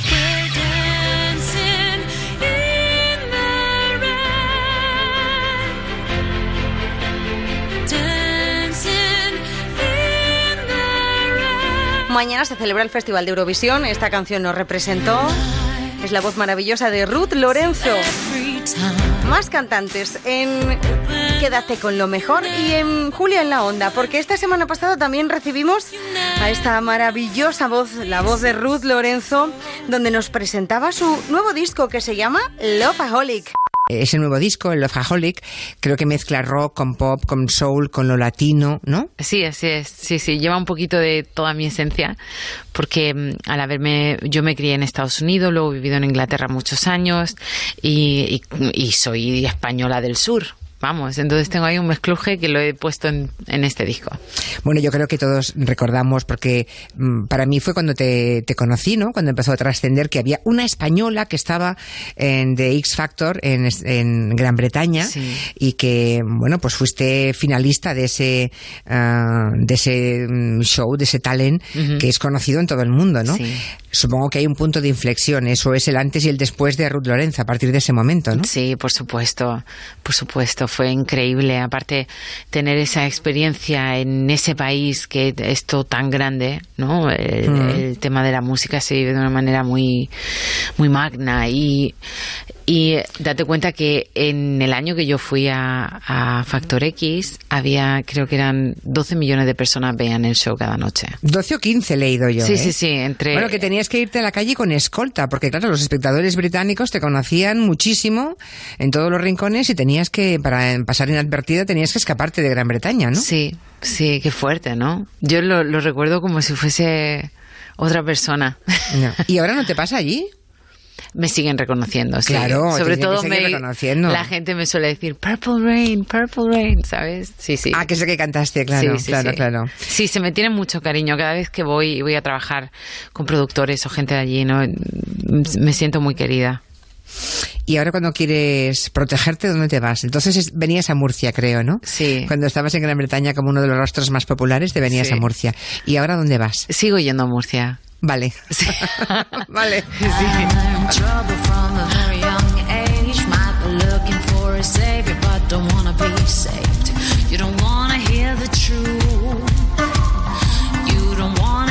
Las niñas buenas no mienten, ¿no? Exacto. Dice la canción. Eso dice. ¿Estás segura? Sí, sí. ¿eh? Yo por lo menos intento mentir lo menos posible. Porque a mí me enseñó mi madre bien. Me- siempre me decía, ha venido un pajarito y me ha dicho la verdad, así que no me mientas. Y entonces ya dejé de mentir. Salvo que mm, la mentira sea indispensable para mm, socialmente... mm, ¿No? Sí, bueno, luego hay mentiras de... De no, lo siento, no te podía coger el teléfono, estaba en una reunión. Y Ya. a lo mejor estabas terminando de ver la serie en Netflix, ¿sabes? Ya, ya, ya, ya, por eso digo. Y Esa- esta otra, y esta otra canción,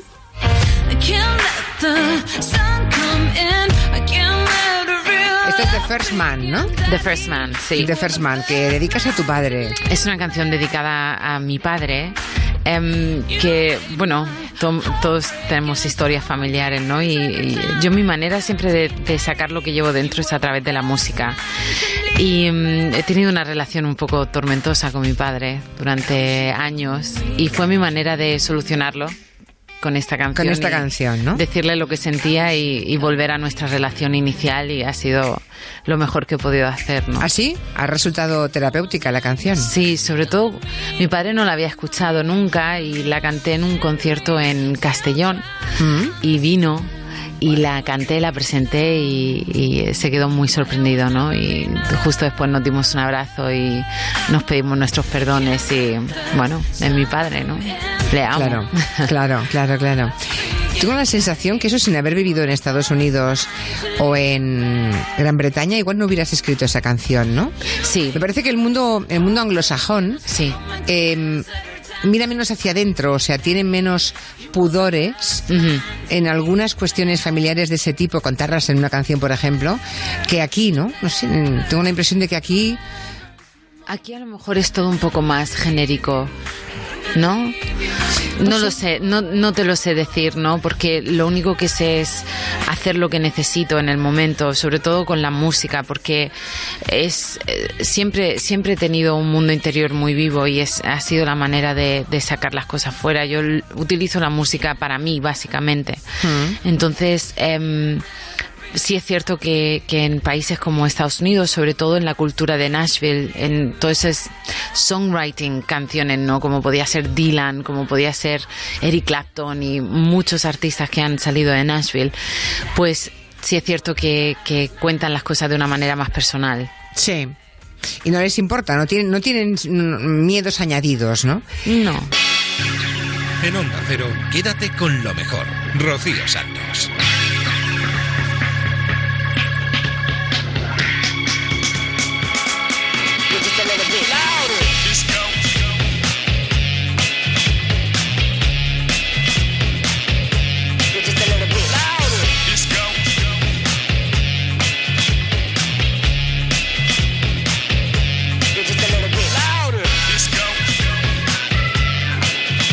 Nos ha acabado el tiempo. Hasta aquí el programa de esta semana. Espero que lo hayáis disfrutado tanto como nosotros. Ya sabéis que si queréis escuchar todo esto, pero ampliado, al completo, todas las entrevistas, reportajes, toda la información está en ondacero.es. Y además os podéis descargar las aplicaciones y así nos escucháis allá donde quiera que vayáis. Nosotros regresamos la semana que viene, la madrugada del viernes al sábado, eso de las 4 o 3 en Canarias, con más historias para contar aquí en Onda Cero. Nos vamos a dejar además con una sonrisa, con los gazapos, con el Somos Humanos de Julio en la Onda. Que seáis muy felices. Adiós. Yo he tenido experiencias con el halcón eh, escalando y viéndolo coger un vencejo en el aire y que da un penacho de plumas sobre... ¿Qué ha dicho el pajarraco? Perdona que te rompe este momento de poesía. El poeta, el creador de un mundo de ilusiones. Pero tío, eres un crack con los efectos especiales. No le hagáis burla. Bueno. Momento, momento, que repite, ya verás, mira. ¡Qué mala! ¡Pero qué mala soy! Uy, te ha salido de coña. Fantástico. Ya que es tonto el pobrecito. Hay oyentes que me preguntan por secretos de Estado. Un 6,7. Mire, eh, nuestra querida eh, Hoy, hoy, hoy, hoy. Ana. ¿Seguro? Se llama Ana, Ana Milán, Ana Milán. Y tú lo preguntas. Ana Milán es una actriz. Sí. Pues claro. Bien, hace un papel sensacional, Ana Milán. ¿Estás seguro? No sé Que la actriz de, de Secretos de Estado no es Ana Milán, sino Natalia Milán. Ya está bien, eh, ya está bien, ¿eh? Perdón, no Ana. Natalia Milán. Natalia es que Ana Milán es otra actriz, pero no, en este caso es Natalia Milán. Bueno, ¿habrá quedado claro? Que, me, que me perdone Natalia Milán. Que es que no te enteras. Manel Fuentes. Buenas tardes a todos, ¿eh? ¿Qué tal? aplaudan, aplaudan, no se corten. Estás duro, ¿eh? Pues vamos a ver, o sea, para ser sinceros, eh, y... Vale. Ya, ya, ya, ya. Y, y- Ah. bueno, miramos de, de mantener un poco lo que lo que logramos el año pasado. Ah. Exacto. Y Bien. Ostras, madre mía. aplaudan, aplaudan, no se corten. Y habrás aprendido mucho tú, ¿no? No, no, no, no. Y, y- y- Buah. Ya, ya, ya, ya. o sea, imagínate. ¿Cómo llevas el paso del tiempo? Eh, con... Ah, tremendo. Sí. ¿Alguien quiere preguntarle algo a Manel Fuentes? ¿Tú eres gay? Dice no. Y digo, pues toda la voz tienes, ¿eh? Muchas gracias. Había otra señora que... Me, me encanta la Ah, dígale Vale. algo. Venga. A ver, Estoy un poquito nerviosa. dígale, dígaselo ahora que lo tiene aquí. Eres un sinvergüenza. Pero qué emoción. ¿Qué te parece, Manel? Hoy es un pesado. Pero qué maravilla. Manel Fuentes, te dejamos hasta pronto. Hasta luego. Venga, vete ya, anda. A mí es lo que me hubiera gustado ser. ¿Qué? Decorador de interiores. Este tío está flipado. ¿Qué me dices, señor Sí, Monegal? sí, señora. Como lo oye. Me gusta mucho. Todo lo que son obras me gusta. Caray, ¿qué estoy escuchando yo aquí? Ya. Bueno, a lo mejor es la edad, ¿eh? Qué mala leche tiene. Desde luego. Y por eso la ministra Delgada. ¿Quién? Ministra Delgada. Ministra Delgada. Estando flaca como estás. Antes le llamé la ministra Delgada. Yo creo que tiene usted una empanada mental para entendernos muy importante. No. La ministra. Se me fue la- el adjetivo. Encima se ríe. No, Delgada no. De eso nada, monada. Delgado, Dolores Delgado. Acertó. Doctor Enrique Perello Sherdel. ¿Sherdel es? Alsaciano. Alsaciano. Agárramela con la mano. ¿Cómo habla? De bajito. El doctor Perello. Mucha gente coge un micro y berrea. La vibración de la cuerda vocal no es más que un, un- un friegue, un... Sí. Y hay dos falsas, que hay gente que también las utiliza, pero las Pero cuando vas de vientre, cuando vas de parto, pues entonces, pues si estás seca, es como un puré, entonces te obliga temblor, va hablando así. Claro, claro, claro. El músculo vocal se reduce y entonces la voz no sale. Que Esta voz así Ya, típica de ya. postoperado y la otra la pataguada. ¿Qué me dice? Tiene la laringe pequeña. A a a están comprimidas las cuerdas. Madre mía. Entonces quedó una voz grave así. El forastero, no debiste cruzar el Mississippi. Qué voz tan estupenda tiene. Llega un momento que la voz ya no sale. Fíjate. Pero no me deja aguda porque pierdo el trabajo. Hay una voz, se nota un poco una voz pequeña, raspa, y, y rompe la voz. y, que- Vuelve a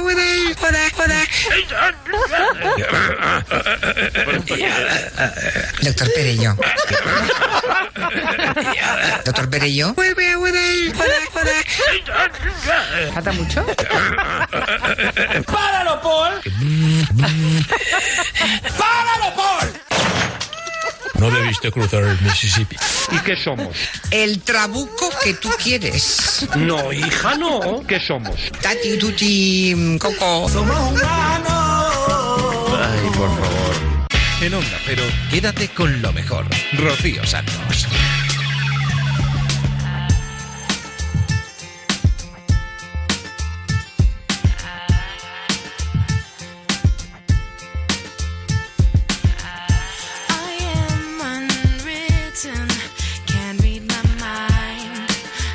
understand.